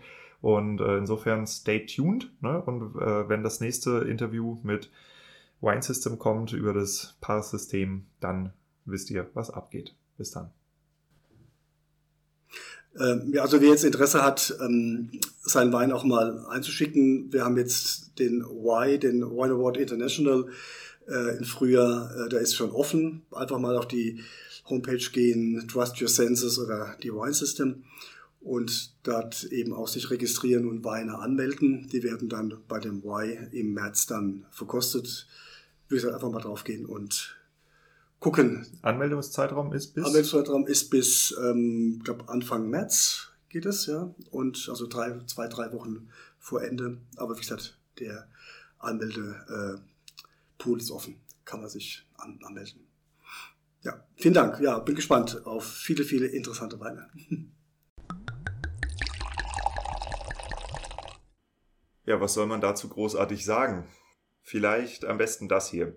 Wenn du Lust hast, rauszufinden, wie gut dein eigenes Sensorikwissen ist, dann findest du ähm, einen Selbsteinstufungstest, der ist kostenlos und zwar auf education.par-system.com, also Education, englisch geschrieben mit D und C, .par, par-system, system.com, education.par-system.com und äh, da findest du einen Einstufungstest, wo du der, deine eigenen äh, Sensorikkenntnisse, deine, dein Sensorikwissen abfragen kannst, um anhand des PAR-Systems, also diesem Expert Master, was wir heute hier ja so intensiv auch vorgestellt haben, äh, herauszufinden, wo du eigentlich stehst. Das Ganze ist kostenfrei und äh, ich habe den Test auch schon gemacht. Ich verrate die Ergebnisse hier aber nicht. Sie findest du in der ersten Episode, die ich über Wine System veröffentlicht habe, und zwar das Interview mit der Brigitte Wüsting. Da habe ich sie dir im Outro verraten. Wie geht es jetzt hier äh, weiter von hier aus? Ähm, wir werden noch weitere Episoden miteinander produzieren. Und zwar ähm, wird es in der nächsten Episode darum gehen, das ähm, Paarsystem anzuwenden. Also das bedeutet, ähm, wir werden Weine verkosten und nach dem Paarsystem äh, bewerten und euch damit zeigen, wie das Ganze funktioniert und wie man auch mit den Ergebnissen arbeiten kann. Also was man als Winzer dafür Informationen für sich rausziehen kann. Das ist ausgesprochen spannend und ich hoffe, dass wir auch noch ein Weingut ins Interview kriegen, das schon länger mit diesem System und auch mit der Beratung von Martin arbeitet. Äh, es gibt nämlich verschiedene Betriebe, von denen ich weiß, dass sie das tun und die teils sehr, sehr radikale Umstellungsmaßnahmen ergriffen haben, um ihre Weinqualität zu verbessern, aber auch um ihren Betrieb neu zu strukturieren danach. Und das sind ausgesprochen spannende Geschichten, die ich ich euch hier dann alle erzählen werde. Ich danke fürs Einschalten und wir hören uns bei der nächsten Episode.